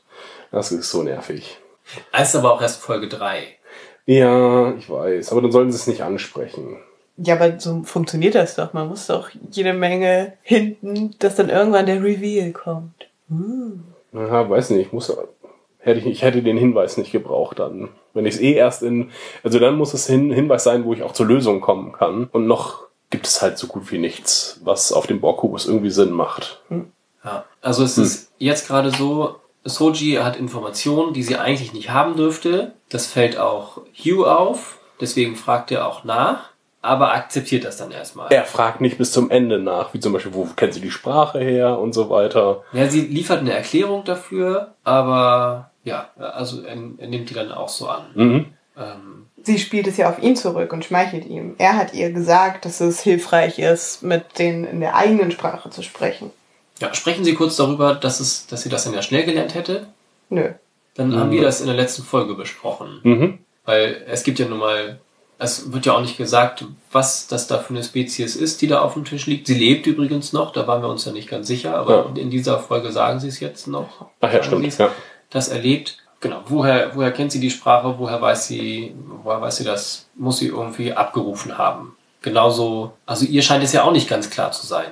Das wird in, in der späteren Szene deutlich, als sie dann, oder ganz am Ende, als sie dann aufwacht. Ich, ich weiß gar nicht, woher ich es wusste und äh, oder Mhm. hättest du mich gerade eben noch danach gefragt, hätte ich es nicht gewusst und jetzt weiß ich es mit einmal. Ähm, also entweder erfährt sie einen permanenten Download oder hat halt die Informationen irgendwo tief im Datenspeicher abgespeichert ähm, und greift halt nur unbewusst drauf zu und setzt dann halt Informationen zusammen. Ja, so wie Dash es halt gemacht hat. Oh, ich kann, wusste gar nicht, dass ich Leute tracken kann. Jetzt kann ich plötzlich Leute tracken. Ja. Ich habe Sicherheitscodes und so weiter. Und genauso, je, je nachdem, was gefordert wird, das wird dir halt gegeben, mehr Ja. oder weniger. Und wenn sie das halt in sich drin hat, dann muss es ja noch irgendwie jemanden geben, der sie lenkt. Oder der sie halt schon vorher alles gegeben hat, diese Information. Mhm. Und das dann halt unklar, wer ist dieser jemand. Und ich glaube, den Download sehen wir ja jetzt auch quasi ähm, mit dem Gespräch von Mutter. Denn sie wird ja sehr schläfrig und kippt dann um. Ob sie danach, wir haben noch nicht gesehen, welche Informationen sie danach hat, aber ich nehme an, das ist eine Art von Download gewesen. Aber ich fand es auf jeden Fall als Verhalten seltsam, dass äh, sie die Mutter anruft und nicht versucht, Dash zu erreichen. Ja, genau. Mhm. Denn ähm, Ramda spricht ja eben von den Zwillingen und bist du die, die lebt oder die stirbt? Nein, du bist die Zerstörerin und sie ist total verstört natürlich von dem Ganzen, was da passiert ist und ruft dann aus ihrem Quartier die Mutter an. Ich würde doch zuerst, wenn ich gerade gehört habe, eine lebt, eine stirbt, würde ich doch erstmal versuchen, die Schwester direkt zu erreichen. Das hätte man ja auch gut sein können, um sie dann halt noch mehr in Verwirrung zu zeigen, wenn sie ihre Schwester nicht erreichen kann, halt ihre Panik noch zu steigern. Oh, ich habe gerade gehört, eine lebt, eine stirbt. Ich komme nicht zu ihr durch. Dann rufe ich Mutter an und frage, wann hast du das letzte Mal was von Dash gehört? Wer ruft wen an? Also sind wir sicher, dass äh, sie anruft und nicht angerufen wird? Ach so. Das, ich bin mir nicht sicher. Ich dachte, dass. Okay, vielleicht habe ich mir das auch nur so hingedreht, dass sie anruft. Für mich ist sie halt dann aufgebracht in, in ihr Quartier und hat die Mutter angerufen und ich fragte mich nur, warum sie es nicht zuerst bei ihrer Schwester versucht, was auch dramaturgisch halt gut wäre, um, um ihre Panik zu steigern. Allerdings könnte genauso gut ähm, die äh, Mutter auch die Form von äh, Dash einfach annehmen und äh, diese sie dann beruhigen. Also das wäre jetzt kein. Äh, aber ja, logisch wäre es natürlich gewesen, wenn sie zuerst Dash versucht hätte zu erreichen und nicht ihre Mutter. Äh, außer sie wurde angerufen. Dann macht das Sinn. Ich zweifle Naja. immer noch ein bisschen an, dass Dash und Soji wirklich jemals ehrlich Kontakt hatten. Oder wirklichen Kontakt hatten zueinander. Weil ich immer noch nicht ganz glaube, dass Dash Soji kannte, weil sie sie nie erwähnt hat. Auch dieses ähm, Pet oder was auch immer das war, was Picard und Laris im, in ihrem Quartier finden, da hieß es ja auch, das wäre etwas Platziertes. Etwas, was jemand dagelassen hat, was eine falsche Fährte sein soll oder gefunden werden soll. Ähm, dass das vielleicht gar nicht das persönliche Gerät von, von Dash war, sondern da einfach abgelegt wurde. Aber warum weiß dann die eine von der anderen? Weil es zu ihrer Biografie. konstruierten Biografie dazugehört. Aber dann hätten sie es doch eigentlich auch beiden verschweigen können.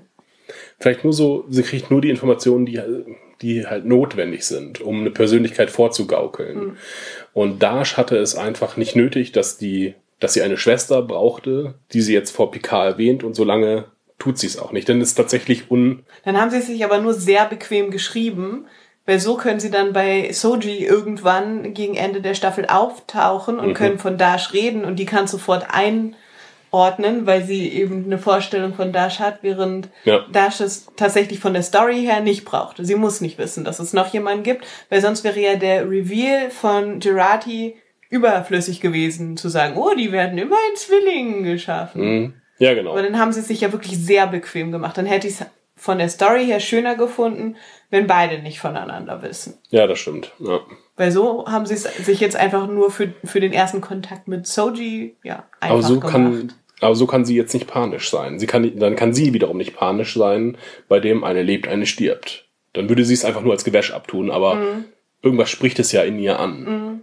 Äh, ja, okay. das stimmt. Aber tatsächlich, glaube ich, du hast recht, das geht um, es geht dabei letztlich um faules Schreiben, dass sie, Ich finde das sowieso, also, aber darüber habt ihr ja schon gesprochen. Also, das in Zwillingen geschaffen wird, ganz schwachsinnig. ja, auf jeden Fall, äh, was möchte Soji auf diesem Würfel? Sie möchte irgendwie die Mythologie der, sie ist Anthropologin, ist das richtig? von der Ausbildung her, Ja. arbeitet dort aber als, ähm, oh Mist, jetzt, es wurde gesagt, es ist nicht Sozialtherapeutin, sowas in der Richtung.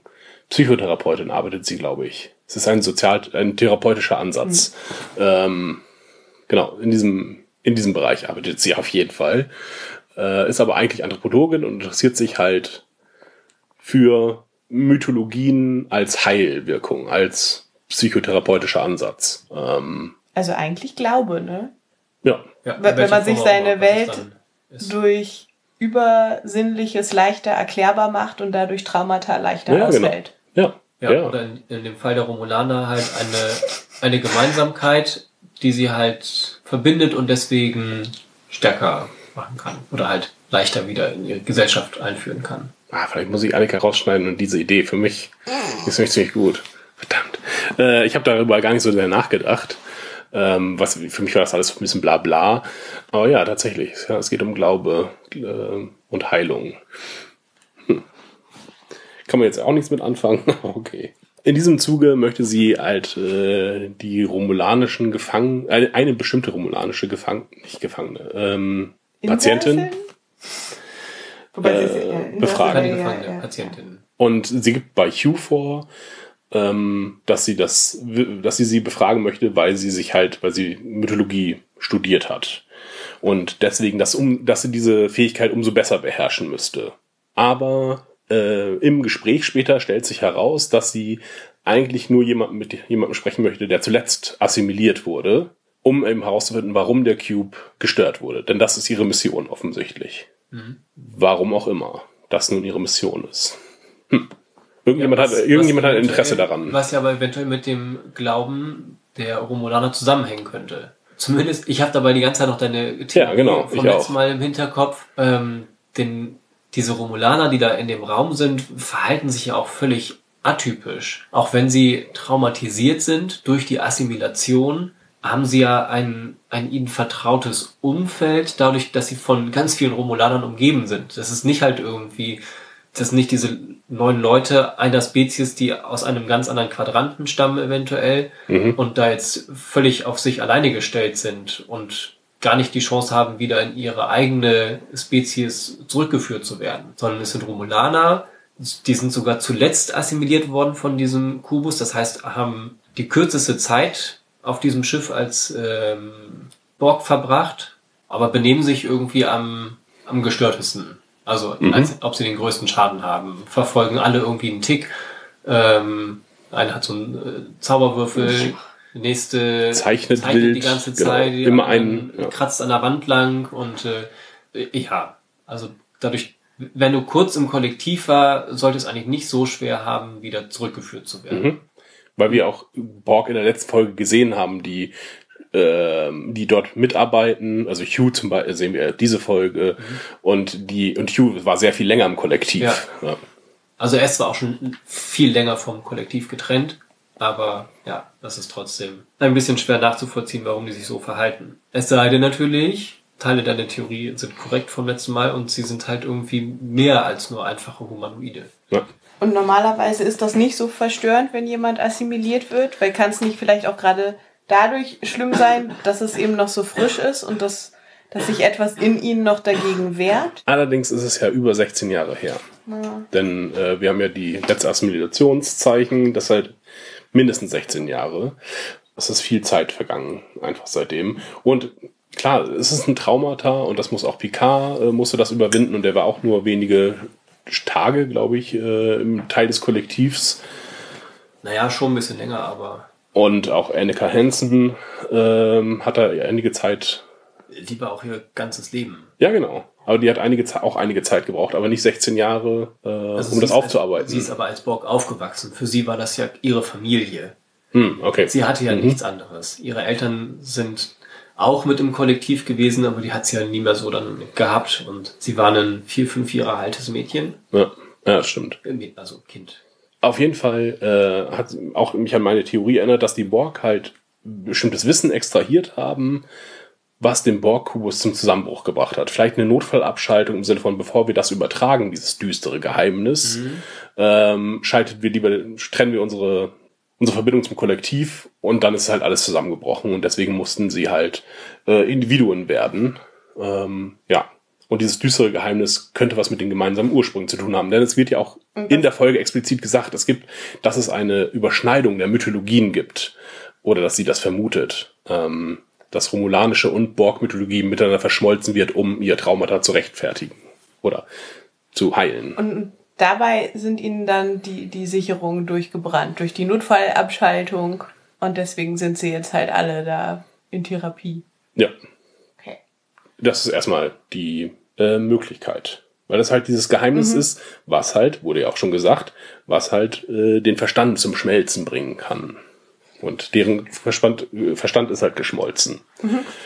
Ich fand das mit der Hintertür affig. Oh, das war so Das furchtbar. hat mich ganz dolle gestört. Ach, diese, der Teil dieser, also die Romulaner sind sehr geheimniskrämerisch und da Geheimnisse und Verrat und Intrige bestimmen deren Leben. Das ist auch verständlich, aber es macht halt keinen Sinn, wenn jedes Haus eine geheime, also eine Falle, eine falsche Vordertür hat und nur Hintertüren existieren. Das macht alles, das ist so doof. Das macht aber gar keinen Sinn. Weil, also ich meine, dann wäre es ja nur zur Täuschung von sehr Außenstehenden, denn wenn jeder das hat, dann hat man das Muster ja auch schnell durchblickt, sollte Ja. man meinen. Aber okay, sagen wir mal, es ist zur Täuschung von nur sehr Außenstehenden. Daraufhin muss also ein Romulaner darauf eingestellt sein, dass eben jede Person, die das Haus normal betritt, durch die Hintertür reinkommt. Und dann fühlt man sich dadurch ja auch nicht besonders geschützt und halt sich dadurch eher auf eine Situation einlassen zu können, weil die fremde Person einem im Rücken steht, ist halt einfach so das komplette Gegenteil von Ja. geschützt sein und Vertrauen fassen können, indem ich mich der Person komplett ausliefere. Und genau das war ja das, was dann in dieser Szene das Vertrauen hergestellt hat. Das fand ich sehr, sehr widersinnig. Und sie ist ja auch nur drauf gekommen, weil sie gerade das Zeichen, das entsprechende Zeichen gelegt hat. Ja, ich meine, das kann schon so ein verstecktes Wissen triggern. Also ich meine, in der Szene, sie wollen bestimmt wieder darauf einspielen, dass sie dann auf einmal Sachen abrufen kann, die ihr vorher vielleicht nicht besonders bewusst waren. Andererseits, sie ist Anthropologin, Ja. das könnte ihr dann eingefallen sein und ich meine, vielleicht hat sie ja ein sehr, ein, ein, ein Gedächtnis, was sehr über Bilder funktioniert, aber trotzdem halt alles, was dahinter steht, fand ich nicht sehr durchdacht, was die Schreiber sich da haben einfallen lassen mit der Hintertür. Ähm, was auch nicht so gut geklappt hat, ist dieses mit dem Mythologie ist äh, Neuigkeit. Also, Nachricht. Äh, Nachrichten, genau. Ähm, aber ich glaube, das sollte auch so sein. Ich glaube, das, was sie erzählt, ist nicht das, was Soji, was Soji versteht. Soji versteht ja, äh, ah, das ist immer noch relevant. Das ist im Grunde das, was ich da mitgenommen habe. Sie sagt aber, ja, es geht um Neuigkeiten, das, was halt gerade passiert. Mythologie ist das, was gerade geschrieben wird, weil, ähm, weil sie wahrscheinlich aus der Zukunft kommt. Irgend sowas. Das ist meine, das ist meine Theorie noch. Dass Temporaler Krieg. Soji oder Ramda? Ramda, glaube ich. Weil sie sagt ja, ich habe dich im Morgen gesehen. Ich glaube, so ist die Übersetzung. Im Tag, Der Tag, der, da folgt. der Tag, der sowas? folgt, Ja. genau. Und ähm, im Englischen ist es The Tomorrow. Ich habe dich im The Tomorrow gesehen. Ah. Genau, und sie weiß ja auch etwas über Soji, nämlich dass eine tot ist und das eine lebt, obwohl sie da 16 Jahre in dem Kubus sitzt. Das heißt, es gibt irgendwie eine Zeitreise-Komponente vermutlich. Und die Borg haben ja auch Zeitreisetechnologie. Und Soji wird zur Zerstörerin. Genau, ja genau, richtig. Das ist ja auch eine Zukunft. Das wird, sie wird das ja am Tag, der kommt oder so. Ja. Irgendwie sowas sagt sie. Vielleicht haben die Borg noch schnell, haben, haben dieses, dieses mythologische Wissen erfahren, brechen zusammen, machen vielleicht noch mal schnell eine Zeitreise mit der, mit der Notfallkapsel. Keine Ahnung, ich, ich, das ist ein, ein, etwas im Prozess, äh, um zu überprüfen, ob das, wenn wir diese Informationen weitersenden, wird es das Kollektiv zerstören? Ja, deswegen müssen wir jetzt diesen Borg-Kubus abkapseln. Und sie hat, sie weiß, dass sie die Zerstörerin de- der Borg ist. Okay, aber die Zerstörerin der Borg, das wäre nicht schlimm. Das wäre für die Borg vielleicht blöd, aber da ist jetzt Ramda auch von getrennt. Es sei denn, sie sieht sich noch als Teil des Kollektivs. Und was, Ja, okay, ja, was stimmt. da haben ja die, die anderen äh, Romulanen nichts mit zu tun.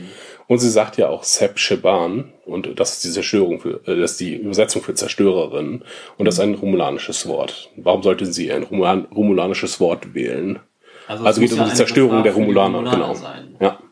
Was aber trotzdem so viel Relevanz hat für die Borg, dass sie sich abschalten. Oder nur auf diesen einen Kubus bezogen, weil sie da halt gemeinsam leben. Mhm. Soji führt zur Zerstörung von diesem Kubus. Aber Ja, eigentlich denken die Borg nicht so individual, individualistisch. der Kubus wurde ja schon vor 16 Jahren abgeschaltet. Und da war Soji noch nicht da. Na, weil ich meine jetzt das, was noch da ist. Der eckige Todesstern, der da noch rumfliegt.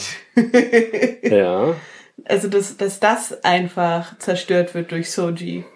Ja, aber da würden sie sich nicht alle so drüber aufregen. Das wäre sowohl den Romulanern egal. Aber sie sind da drauf. ja, das ist, die die opfern sich gerne. Also sowohl Romulaner als auch Borg opfern sich tendenziell gerne. Ja, Klingonen würden das auch so machen. Ja. Okay. Und ich, ich sehe sie jetzt gerade so ein bisschen für die Lemminge bei nicht lustig. So ein bisschen. bisschen ist das so.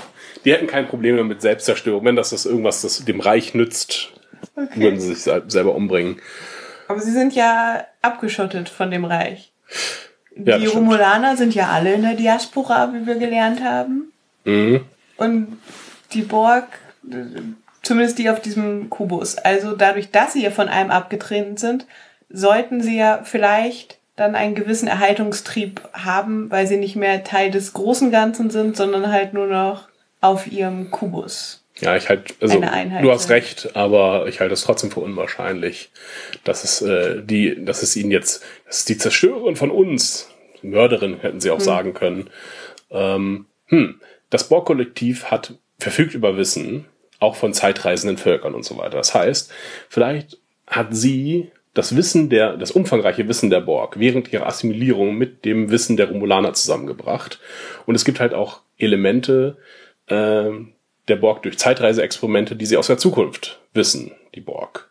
Wie zum Beispiel, dass sie irgendwann zerstört werden von dieser Frau.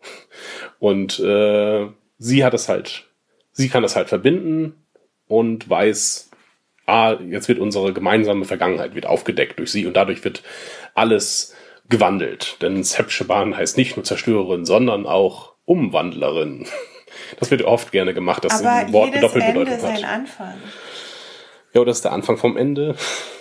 Nein, die Folge heißt nicht so. Gib mir noch mal das Handy, ich sag's dir. Wir hätten jetzt die Verknüpfung zum Titel. Ja, ja, das, darum geht's auf jeden Fall. Dass wir hier etwas sehen, was wir noch nicht einordnen können, weil wir das Ende noch nicht kennen. Oder es ist halt, ja genau. Violent ends have violent means. Wie auch immer. Oder andersrum. Um noch andere AI einzubringen. Ja, also für mich passt das, ist das noch schwer Ja. zusammenzuführen, wie das dann auch wirklich alles zusammenpassen kann. Das ist ja auch Wir bewusst haben, so. Ja. Wir haben die Jadwash, wo ich ja fast meinen würde, dass Ramda dazugehört, Mhm. weil Jadwash sind die Geheimniswahrer. Und dieses Geheimnis, was auch Ramda hatte, kannte, wurde von dem Borg mit aufgenommen. Sie hat das eventuell mit anderen Sachen zusammengeführt, die du, ähm, was du gerade schon gesagt hast. Und das hat dann zur Abtrennung des, dieses Kubus geführt. Mhm. Aber es ist vor 16 Jahren gewesen. Das heißt, So habe ich das verstanden. Ja, Fuji genau. war eventuell noch nicht entwickelt. Das stimmt, ja. Da wurde der Kubus getrennt. Genau. Und wann war das mit dem Mars? 14 Jahre. Zwei Jahre später. Ja. Aber wir wissen nicht, wann Soji und Dash geschaffen wurden. Nein. Weil O sucht ja auch nach Soji. Ja, vor 16 Jahren war er noch in diesem und hat geforscht bei den synthetischen. Erst als sie verboten wurden, ist er abgehauen. Und Das sie wurden erst nach dem Mars ja Genau. verboten. Aber er könnte sie ja da schon Bei sich vorher zu Hause. gebastelt Ja, genau. haben. Aber sie sagt ja auch im The Tomorrow, das heißt, vielleicht das, was vor 16 Jahren The Tomorrow war, wird langsam heute. Sie, sie nähern sich der Zeit an, die früher mal Tomorrow war und jetzt äh, das heute langsam wird. Okay. Okay. Das ist ja auch, sie, sie sagt das ja auch ähm, so langsam, dass sie sie kennt. Also sie erkennt sie irgendwie wieder. Erst Mhm. weiß nicht so ganz genau woher und dann merkt sie so langsam, wer sie eigentlich ist. Ja, und nicht nur sie, sondern auch alle anderen, die sagen ja alle, der Zerstörer, der Zerstörer, Sepsheban, Sepsheban. Und sie geht ja aber eigentlich auch noch davon aus, dass es beide gibt. Sie sagt ja nicht, bist du die, also ne, dieser, Ja, sie fragt ja nicht, ob sie ein Geist ist. Sie sagt ja, bist du die, die gestorben ist und ich stelle mich dir vor, sondern die, die stirbt. Also das ist ja von der Formulierung her auch etwas, was noch nicht eingetreten ist. mhm. Okay, dann aber schnappt sich Ramda den Phaser von dem Romulaner, zielt erst auf Soji, will sie eventuell erschießen, überlegt es sich dann aber anders und hält sich die Waffe selber an den Kopf. Das will Soji auf jeden Fall verhindern, legt Supergeschwindigkeit hin, nimmt ihr den Phaser ab. Warum erschießt sie? Oder warum will sie dann nicht Soji erschießen, sondern lieber sich selber? Ich glaube, ihr erster Impuls ist Soji zu, äh, zu erschießen. Sie weiß aber, weil sie die Zukunft kennt, weiß sie, das macht keinen Sinn, weil sie in der Zukunft lebt. Deswegen, okay, wie, wie kann sie das lösen? Indem sie sich selber tötet. Ähm, Weil sie dann nicht mehr betroffen ist. genau. Weil sie das dann nicht erleben muss, die Zerstörung, dieses furchtbare Ereignis in der Zukunft. Und Ja. weil sie vielleicht auch weiß, ja, äh, vielleicht hat sie auch Angst, dass sie sie zu der Toten macht. Bist du die tote Schwester, dann würde ja self- self-fulfilling prophecy und so weiter. Dass eventuell die andere Die Lebende wäre, genau. Ah, keine Ahnung, aber ja, ähm, Ich habe das eigentlich, ja, wie du ja. gesehen, also das, weil sie weiß, dass es die Zerstörerin ist. Dann Nee, sie fragt sie ja. Wer bist du? Bist du die lebt oder die stirbt? Das ist die Frage und dann kommt ihre eigene, Mhm. du bist die Zerstörerin. Okay. Das ist keine Frage mehr. Ja. Äh, ja, ansonsten war's das ähm, mit Ramda und so. Jetzt gibt's nur noch das Treffen von Narek und Rizzo. Und das Chateau. Naja, ganz kurz noch, in in der Reihenfolge ähm, Stimmt, stimmt. hatten wir schon kurz gesprochen. Soji spricht mit ihrer Mutter. Das hat Die, die sagt, die sagt offensichtlich Schlüsselwörter, die Soji deaktivieren lassen. Ähm, und als nächstes kommt Narek rein. Und die sprechen kurz und sie sagt, das, was wir vorhin schon hatten, äh, wenn du mich vor fünf Minuten gefragt hättest, ob ich davon weiß, hätte ich hätte ich es nicht gewusst. Ähm, und jetzt weiß ich Sachen und sie weiß gar nicht, woher sie die Sachen weiß. Ähm, und Narek sagt, ich glaube, ich verliebe mich in dich. Das hat überhaupt nicht für mich zusammengepasst, diese verschiedenen Sätze. Das weiß ich auch nicht. Vielleicht musste das sagen, damit dann das nächste wieder irgendwie ein bisschen mehr Sinn macht. Denn als nächstes ist dann Rizzo mit auf dem Schiff wieder erkennbar als Romulanerin und redet mit Narek und ähm, ja, da haben wir wieder diesen Incest-Vibe. Jo. Ähm, Da hattest du mal diesmal recht gehabt. Das hat mich sehr geärgert. sag ich doch. Das ist früh erkannt. Also sie sind sich sehr nahe und diesmal auch wirklich nicht nur als Hologramm. Aber diesmal auch von ihm aus. Letztes Mal ist sie so um ihn rumgeschlichen. Mhm. Er war ja, als er mit ihr gesprochen hat, also als sie da nur als Hologramm da war und um ihn rumgeschlichen ist, kam es von ihr aus und diesmal hat er das genauso gemacht. Er beugt sich ganz nah an sie ran, seine Nase geht an ihrer Wange lang, er flüstert und geht dann wieder zurück. Also diesmal hat er so agiert, wie wir das von ihr schon vorher gesehen haben. Also diesmal fühlt er sich überlegen. Letztes Mal Mhm. war noch so, sie ist diejenige, die den Thron angibt und diesmal ist er aber irgendwie. Ja, aber das ist ja kein Geschwisterstreit oder kein normaler. Das ist halt ein Geschwisterstreit wie bei Eiskalte Engel, wo die sich eigentlich ficken nicht wollen. Ja. Ja, Ja. okay. Aber trotzdem ist er jetzt von der Nähebeziehung, ist er jetzt, abge davon abgesehen, ist er jetzt in ihrer Aufgabe, ist er jetzt irgendwie derjenige, der sich sicherer fühlt. Ja, und das ist nicht so ganz klar, warum. Denn äh, letztes Mal hieß es noch, äh, ja, warte nur, bis ich da bin. Dann gibt's nämlich, dann werden andere Seiten aufgezogen. Jetzt ist sie da und dann macht er sie fertig.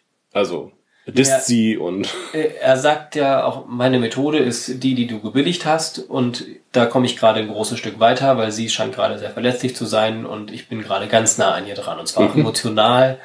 Ähm, das, was ich ja letztes Mal so angezweifelt habe, dass sie, dass sie ja eigentlich nur eine Fick-Beziehung haben ähm, oder halt nichts, nichts tiefergehendes haben können, stand letzte Folge. Ja. Jetzt sind sie halt so, dass sie sich halt auch emotional näher kommen können, weil sie ist gerade ganz verletzlich und er, Soji. Du redest von Soji, nicht ist der gerade- Schwester. Äh, Entschuldigung.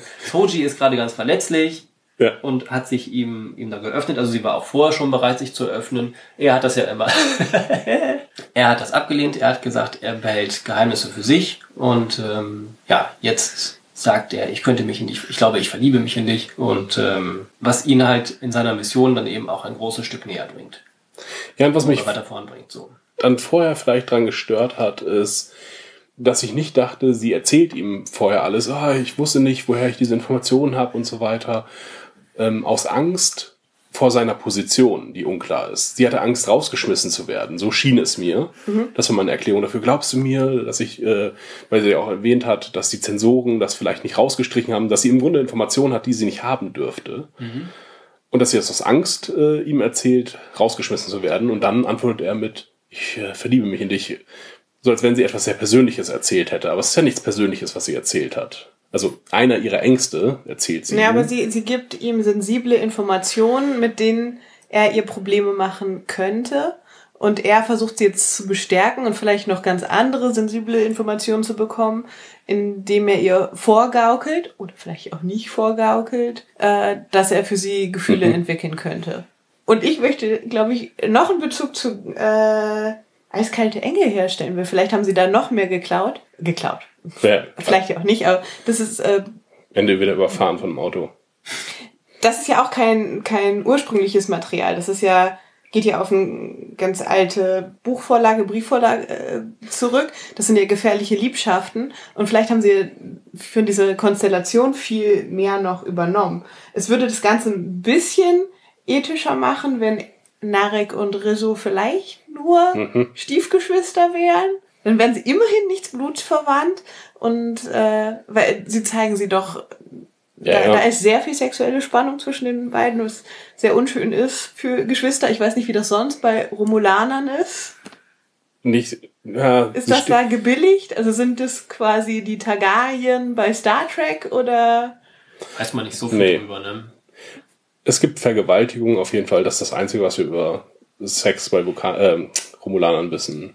Und Gefangene werden missbraucht. Sexuell. Also von dieser Konstellation könnte halt noch Mhm. was übernommen sein, weil Soji ist halt das gute Mädchen, was du halt auch bei Ah. den gefährlichen Liebschaften und den eiskalten Engeln hast, das zuerst nur für eine Wette oder hier für eine Intrige benutzt wird, in das sich der Junge dann aber wirklich verliebt, um dann die böse ähm, im Endeffekt zu verstoßen. Und ich könnte mir vorstellen, dass sie darauf auch in dieser Dreieckskonstellation hinaus wollen. Ja, dass sie, ja genau, dass sie Narek zum Good Guy machen wollen, der sich dann später vielleicht opfert, ne, was ja auch zu gefährliche Liebschaften, auch wenn es kein Opfer ist, aber es ist zumindest, er stirbt. Ähm, Doch, es, also in, in der modernen Verfilmung ist es auf jeden Fall ein Opfer. Er schubst sie weg und landet selber vor dem Auto. oh, echt? Ja, stimmt. Und auch schon- in, in Nein. der anderen Vorlage, ah, es ist ein Duell für ihre Ehre. Aber doch, er, also er stirbt für sie. Schubst er sie weg, sicher? Ich dachte, es wäre einfach, er, er würde einfach glücklich wegfahren und dann hör- hört man nur noch Reifen quietschen und er stirbt. Aber wenn das so ist, dann ist es genau dasselbe, was sie jetzt mit Narek vorhaben. Bin ich mir ziemlich sicher. Ich glaube, wir sollen uns noch eine Weile lang fragen, zu wem halt seine Beziehung enger ist. Und dann entscheidet er sich für das gute Mädchen. Okay. Also, ich bin mir auf jeden Fall sicher, dass sie Na- Narek zum Good Guy machen wollen und er am Ende, wie jeder vom Bad Guy zum Good Guy, ähm, seine Redemption Arc endet darin, dass er stirbt. Ja. Also haben sie vielleicht bei gefährliche Liebschaften geklaut. War nicht schlecht. Clown ist, sind ja auch ganz groß. Hm. Hommage. Ich denke gerade über ihren Namen nach.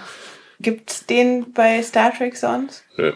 Weil die einzige Rizzo, Deckname. die mir einfällt, ist das in Anführungsstrichen leichte Mädchen bei Grease. Hm, Was auch nochmal in die Kerbe hauen würde von gefährliche Liebschaften und eiskalte Engel. Mhm, ja.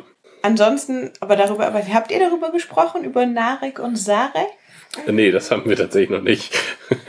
Über die, den, die Einfallslosigkeit der Namensgebung von und des gewählten Aussehens. Denn Narek sieht für mich halt einfach sehr aus wie Sareks Sohn. Also er sieht für mich wie Spock aus, wie Spock in Discovery, Mhm. wie, wie der Rough Spock, wenn er seinen Bart hat. Narek, Sarek, Surak gibt es halt auch noch. Das ist der Prophet vom letzten Mal, den ich erwähnt hatte.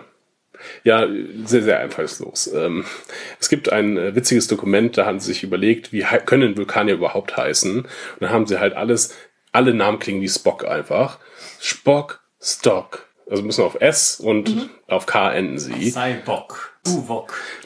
Sie haben, sind schon ein bisschen einfallslos, aber mit Narek, das schon wirklich sehr. Jetzt müssen wir nur ra- rausfinden, wie Rizzo wirklich heißt. Das ist ja nur ihr Deckname Rizzo. Äh, das, glaube ich, wird nicht erwähnt, ne? Ihr Name? Nee. Kam bei dem Gespräch irgendwas raus zwischen den Geschwistern eigentlich? So inhaltlich? Nur seine Er Methode so geht weiter. weiter. Genau. Sie hat wieder Ohren, spitze Ohren.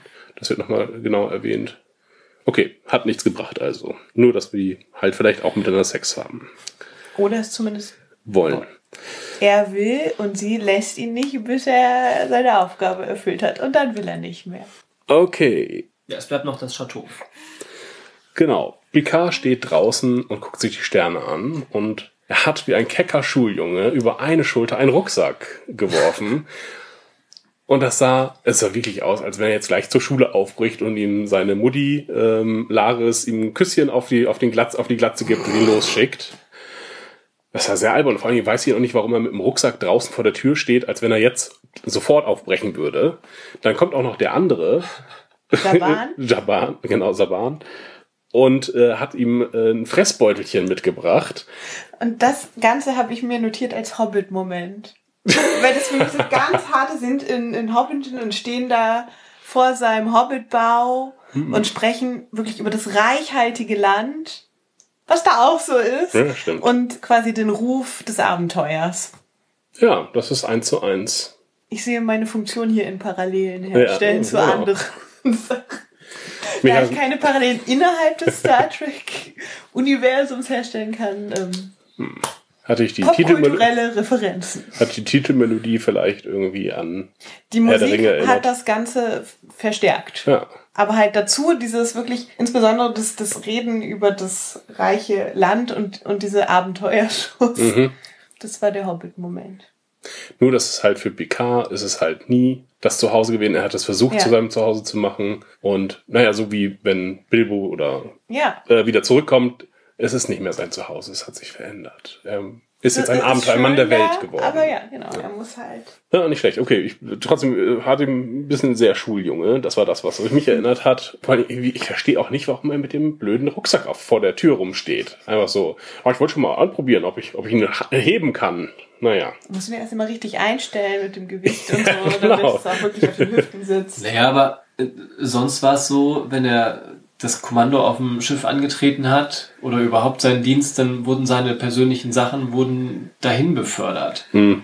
Es ist jetzt halt einfach, er hat sich jetzt selber darum gekümmert und muss so das, was, was er braucht, was am wichtigsten ist, muss er halt selber zusammenpacken und das halt in einem kleinen Ränzlein verschnürt.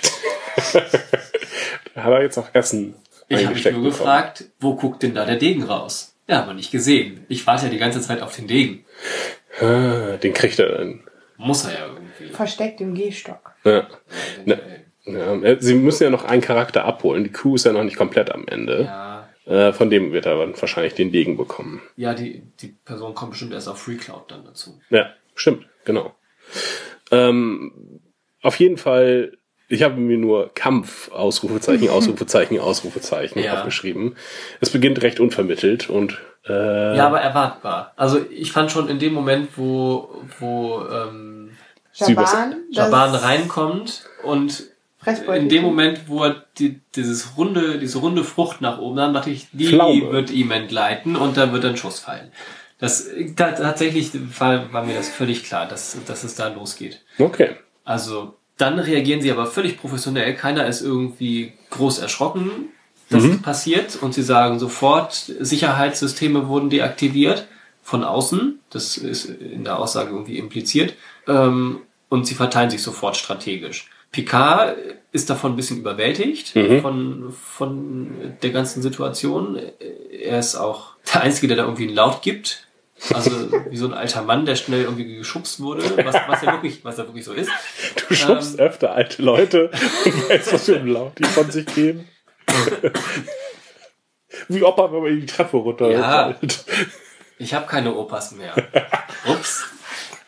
Ähm, ja, ähm, die beiden äh, Romulaner reagieren aber völlig professionell, ähm, suchen sich sofort irgendwie was, womit sie sich verteidigen können und es wirkt erstmal ein bisschen stümperhaft. Sie greift sich, glaube ich, ein Messer oder eine Schere, Brieföffner, sowas. ähm, er eine Weinflasche. Ähm, Aber ich fand, das ist eigentlich genau das Gegenteil von stümperhaft. Ich habe den Bezug gesehen zu dem Spruch, den er vorher bringt. Äh, also er sagt hier, die Terrine und selbstgemacht ist besser als Replikator. Und danach kommen diese voll bewaffneten Soldaten rein und die beiden sind geiler mit dem Messer und legen die alle um, als halt Soldaten in Schutzkleidung und mit schweren Waffen. ja, ja, die sind total Das Gegenteil von stümperhaft. Nee, es wirkt zu Anfang stümperhaft. Zumindest von ihm. Also er nimmt sich die Flasche Wein und haut die dem Den Motorradtyp auf Motorradtypen in voller Schutzkleidung über den Kopf. Das dürfte der gar nicht merken. Ja, ja, das, das habe ich mir auch geschrieben, dass das echt. Das denke ich mir, so, das, das passt halt nicht. Die sind Ähm, halt so Jason Bourne-mäßig unterwegs. Sie auf jeden Fall. Laris absolut. Ähm, weil sie benutzt das äh, perfekt. Ähm, auch wenn sie zwischendurch einstecken muss, das muss Born auch. Ähm, haben aber beide Nehmerqualitäten und ähm, können sich halt auch wieder aufrichten. Dann erst im späteren, also äh, Laris wusste da scheinbar nichts von, ähm, Picard fällt es erst sehr spät wieder ein, dass er Waffen versteckt hat unter seinem Schreibtisch. Und auch, sie entdeckt das dann ja unter dem Kamintisch. Ähm, oder was auch immer das da ist. Vielleicht hat sie es ja auch versteckt und nicht er. Nee, aber sie wirkt irgendwie überrascht. Ehrlich? Sie schmeißt sich da runter und greift Nee, direkt sie unter fällt die drunter und scheint das zu sehen und nimmt es dann erst raus. Nicht irgendwie sie, sie weiß, dass es da ist und bewegt sich dahin, sondern sie wird dahin gekämpft. Und Aber vielleicht ist einfach wirklich überall in diesem Raum Ja, was versteckt. muss ja. und sie muss sein. mit, jetzt nehme ich den. Ah, ist der andere? Ah, der hinter der Kuckucksuhr. ja, da kommt sie Egal, nicht wo ich dazu. hingeschmissen werde, ich kann hinfassen und hol was raus. Es wird auf jeden Fall in jedem Raum sein. Es wäre ein großer Zufall, dass sie sich alle in dem Raum mit den ganzen Phasern befinden. sondern der hat unterm Bett ein. Aber es ist schon krass, warum ist dieser Raum so ausgerüstet? weiß ich nicht. Wenn es Ist das dann etwas, was Picard gemacht hat? Was auf mich, auf, auf mich wirkte es so. Es ist ja, Ja. ja sehr schnell, auch beim zweiten Mal gucken fand ich es immer noch so. Ähm, aber es kann ja auch anders gedacht gewesen sein, dass, ähm, die beiden Romulaner das da alles versteckt haben, weil sie eventuell sich in ständiger Gefahr gesehen haben. Weil sie einfach Ex-Geheimagenten sind. Das würde mehr Sinn machen. Sie sind halt, paranoid ist ihr Lebensstil. Ja. Und deswegen packen sie überall Waffen hin. Aber tatsächlich, du hast recht, wenn ich drüber nachdenke, sie sah tatsächlich überrascht aus und hat sie auch nicht sich gezielt dahin gearbeitet zu der Waffe. Weil sie es nicht muss, weil überall welche sind. Okay. Ja, aber- und sie ist halt nur zufällig da gerade gestolpert und sagt, Ja. dann nehme ich halt die. Dann nehme ich die. Wenn sie hinter das Ja, Sofa gefangen wäre. Wenn sie überall dann sind, ist es das. auch immer die Gefahr, dass sich andere bewaffnen. Du hast dein Gegenüber gerade entwaffnet, dann willst du ja selber entweder die Waffe haben oder behalten oder Die dahin, wo eine ist. funktionieren nur, wenn die richtigen Hände sie anfassen. Das wäre theoretisch möglich. Ja, Aber- haben wir auch schon mal gesehen irgendwo, aber das ist in dem Fall ja auch nicht so, weil dann wären auch die Waffen der Angreifer wahrscheinlich so. Ja, es wäre klug, wenn das kodiert wäre, aber ist ja nicht so. Ja. Also, hm, letztlich, wir können uns ja, alle haben Waffen versteckt, überall.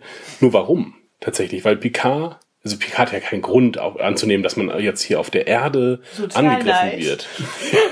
Er muss ich muss- dauernd alle von seinem Chateau wegkämpfen. Runter von meinem, von meinem Besitz, Von meinem Hof ist es dann. von meinen Ich habe auch schon Weinbergen. davon gesprochen, die, die Franzosen, die dann mit der Mistgabel kommen, um dann die, die, die Romulaner rauszuholen. Und er hat ja auch noch. Kampfhunde am Mund. Das stimmt. Ja. Auch, oh Gott. Den hätten sie noch einbauen müssen. Eigentlich hätte Nummer eins den letzten Romulaner am Ende zerlegen müssen. Vielleicht Nicht? wollten sie Stimmt. das gerne.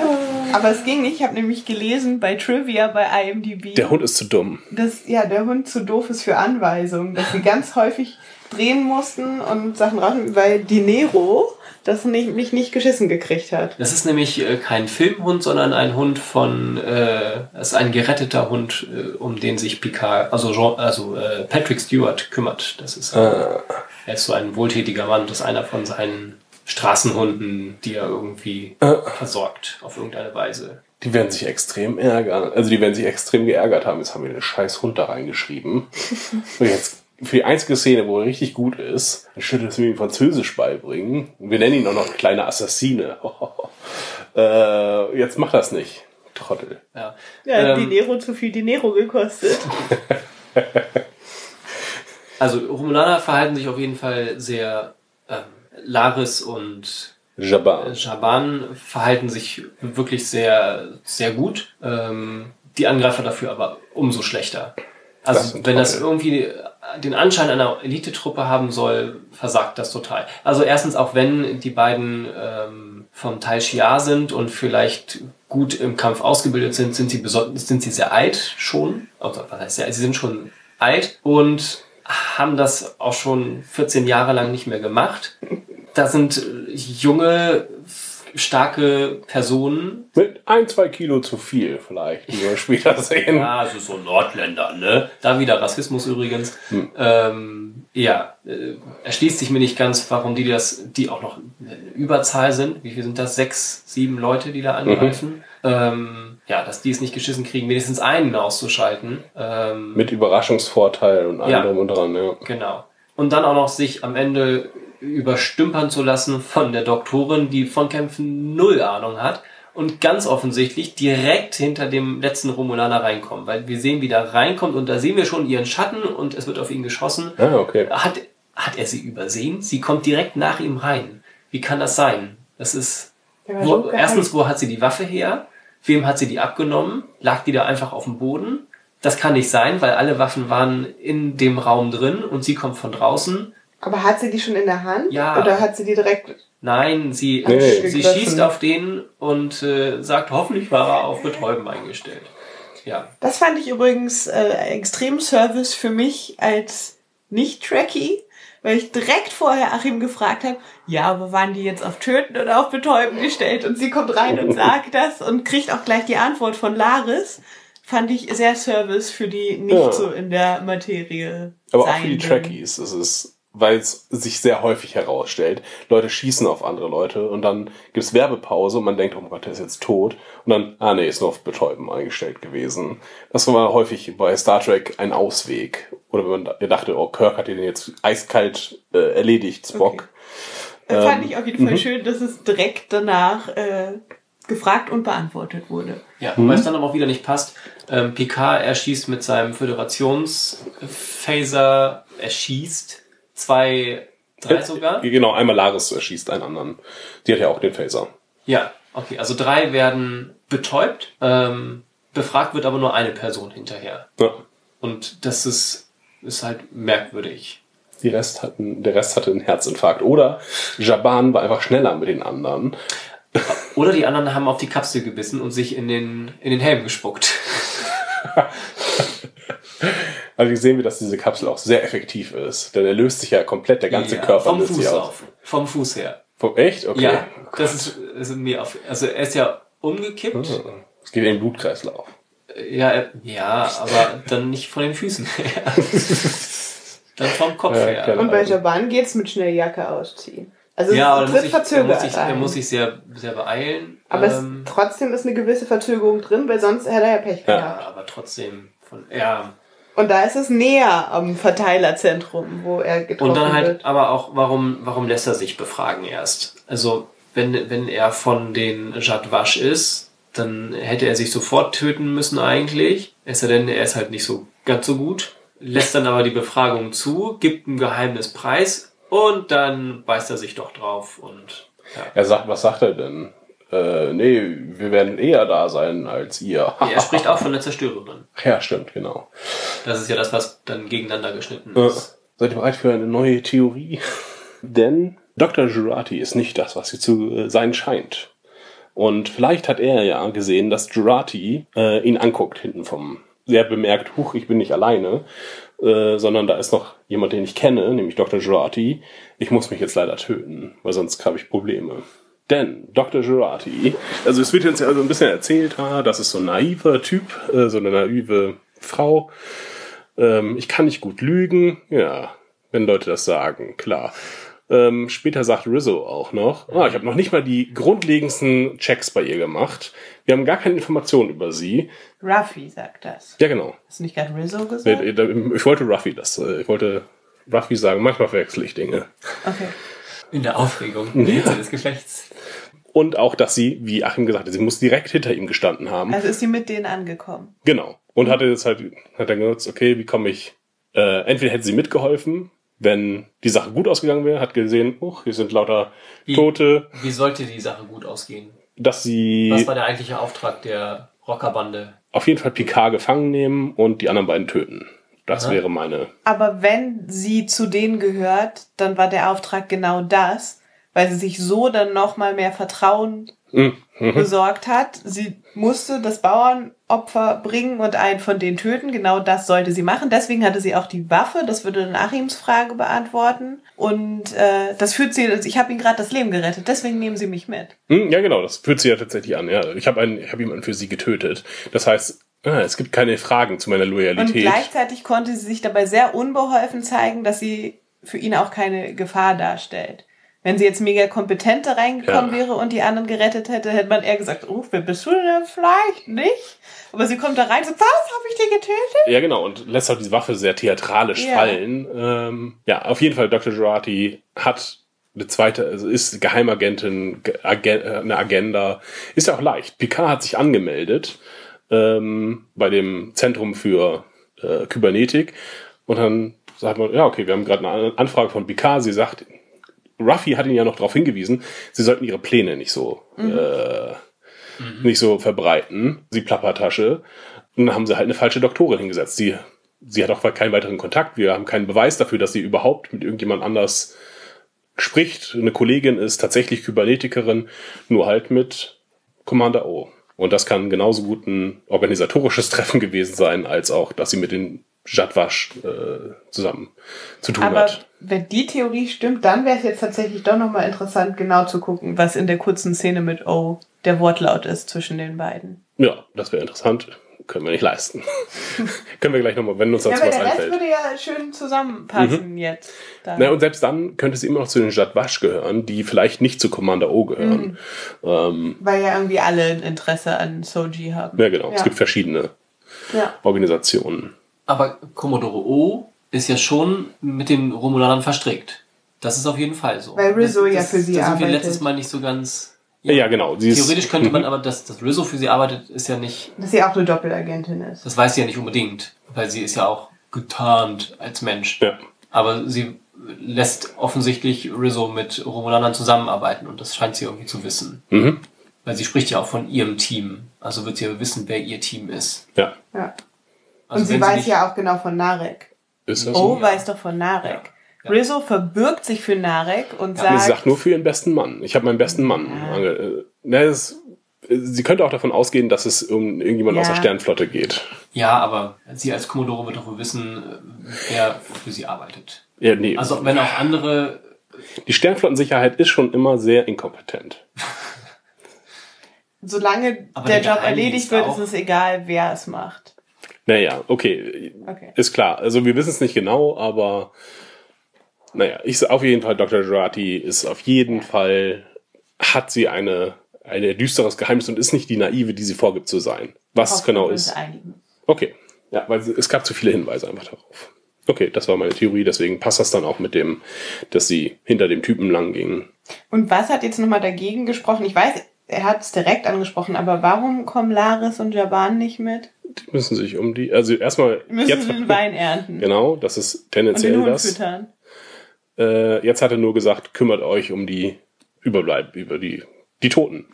Das müsst ihr jetzt verstecken. Können Äh, sie nicht einfach deren grüne Blase anstechen, dann lösen sich das Problem ja von alleine. Das macht Flecken auf dem Teppich, ne? Das geht nicht. man weiß es nicht. Muss man kompostieren. Es macht halt keinen Sinn, dass sie nicht mitkommen. Es wäre noch genug Platz auf dem Schiff. sieht so aus, ja. Aber vielleicht wird es dann zu teuer für Picard. Dann müssen die Ernte erst verkauft werden.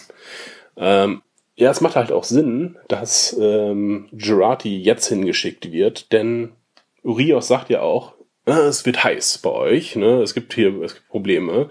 Und er sagt, ja, es ist ja ist schon zu spät eigentlich. Nee, es wird noch heißer. Das heißt, ihr müsst jetzt sofort los. Das heißt, es gibt noch einen Impuls für ihn, jetzt sofort aufzubrechen und nicht erst, ja, okay, beseitigen wir hier die Leute und planen alle noch mal zwei Tage, sondern er wird jetzt gedrängt, jetzt sofort los und sie mitzunehmen, was halt für eine geplante Aktion spricht. Dass es halt so inszeniert wurde, um ihn halt zum Aufbruch zu bewegen.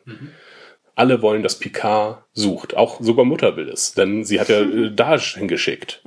Äh, alle wollen, dass Picard, weil Picard vielleicht der Einzige ist, der dann die, die Möglichkeit hat, da ranzukommen. Woran zu kommen. Da weiß man nicht, was immer auch sucht. Bruce Maddox oder Data, äh, wer auch immer die Strippen zieht im Hintergrund. Was immer er auch finden soll. Okay, aber Soji. ich hätte ja jetzt auch gesagt, dass die Angreifer theoretisch äh, Picard gefangen nehmen als Bonus, wenn er aber stirbt dabei, wäre jetzt auch nicht schlimm. Auch möglich. Vielleicht wird auch die Jadwash benutzt von einer anderen Organisation. Das ist halt, die Loyalitäten sind noch sehr unklar.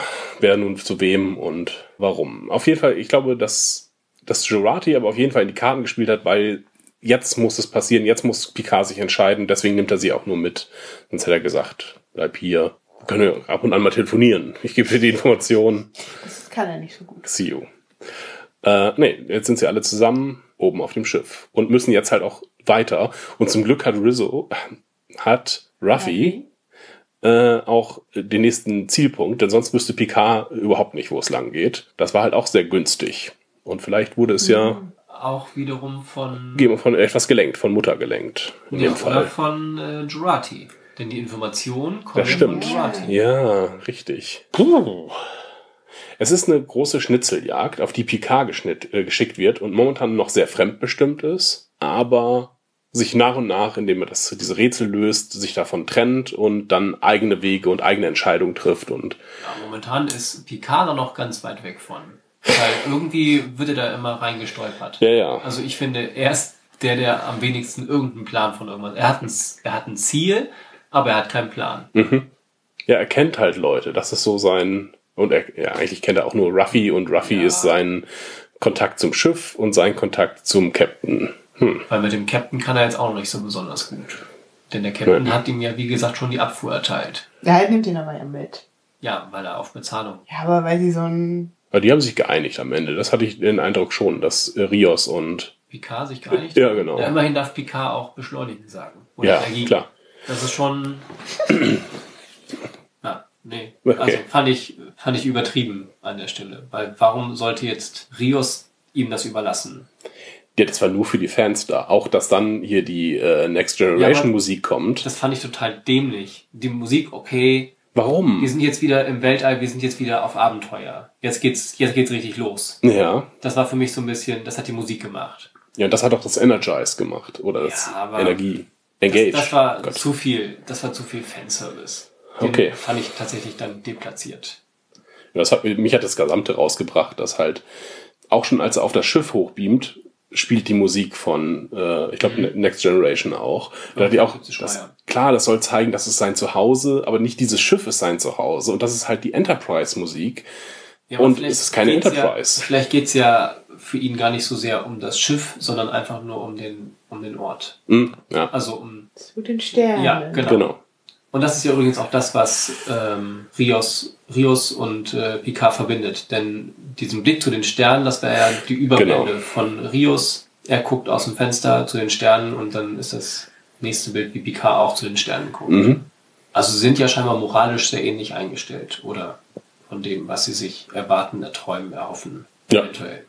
Ja, ich glaube, die passen erstmal ganz gut zusammen. Er hat ein sehr realistischer Charakter, der ja auch über Picards Maschen Bescheid weiß. Sie sind ein äh, Redenschreiber, nein, wie sagt man, ein Speechmaker auf Englisch, aber ein, eine Labertasche. Was sagt er denn zu Picard? Sie Sind ein Ja, Ruffy er hat mich kann gut gewarnt. mit Worten. Ja, genau. Gut, jetzt äh, fahren sie Nach Free Cloud. nach FreeCloud, sammeln entweder dort, mit Sicherheit dort, äh, das fehlende Mitglied ein, was Picard noch aus seiner Zeit als Abgesandter der Bo äh, Sternflotte kennt.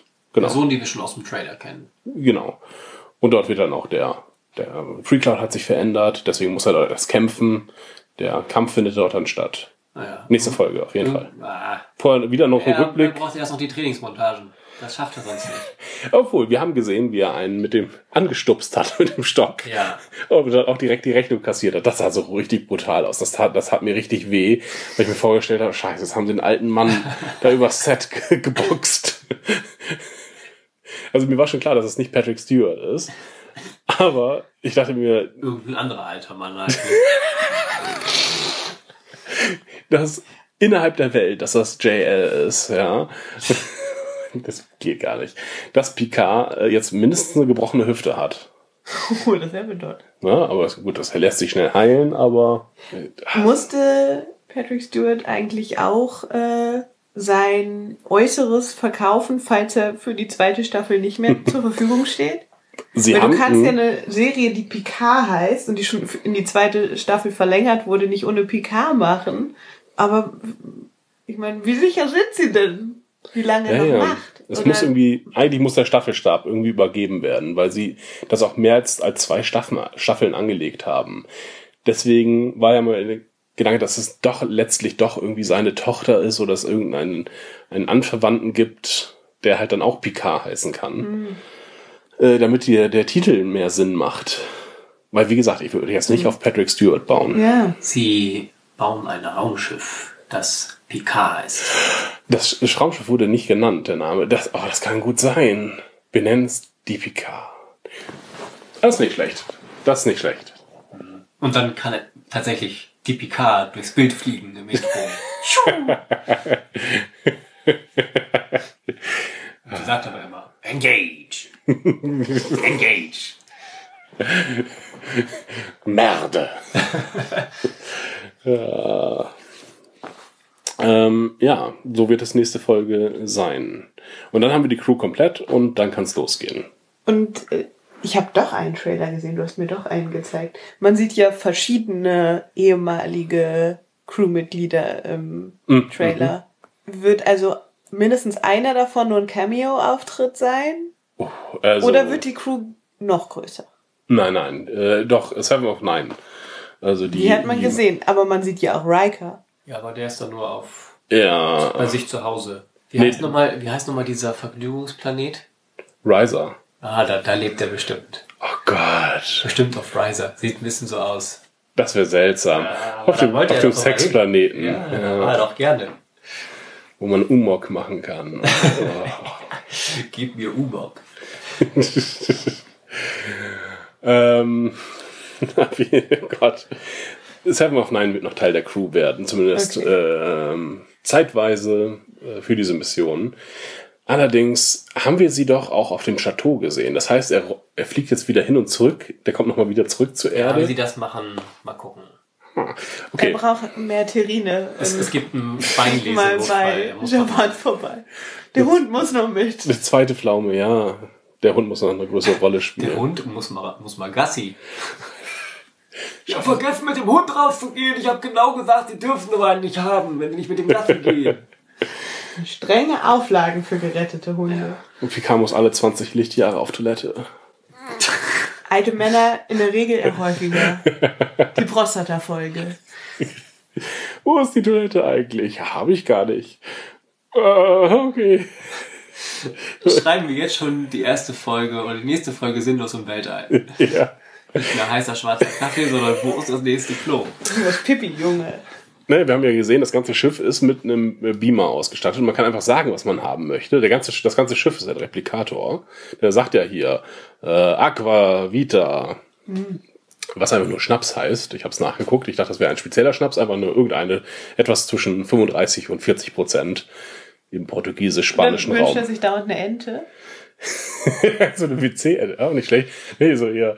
Ähm, Windel. Windel. Erwachsene Windel. Direkt unter die Hose beamen. Nummer zwei zum Raufbeamen. Du weißt, was gemeint ist. Er hat auch eine braune Hose an. Nummer eins, Nummer eins. Dann, dann meldet sich Walker, meint aber eigentlich, dass er, dass er Nummer eins gemacht hat. in Die Hose. Pipi angesprochen. Schön, dass es auch eine Also, Aufgabe ist. also sind die nächsten Folgen auch eher in Gelb- und Brauntönen gehalten. Ja, das ist dir immer sehr wichtig, nicht die Farbgebung der Folge. ja. Wobei Gelb bei so einem alten Mann ist ja vielleicht doch eher. Farben Rost, ändern sich danach nochmal. Rostrot. Rostrot, Kupferbraun. Okay, das war ein schöner Abschluss. Äh, tschüss, Annika. Tschüss, Dominik. Vielleicht bis später irgendwann nochmal wieder. Ja, tschüss Dominik, tschüss Annika. Tschüss, Achim. Tschüss liebe Zuhörer. Tschüss, liebe Zuhörer. War schön mit euch. Bis nächstes Mal.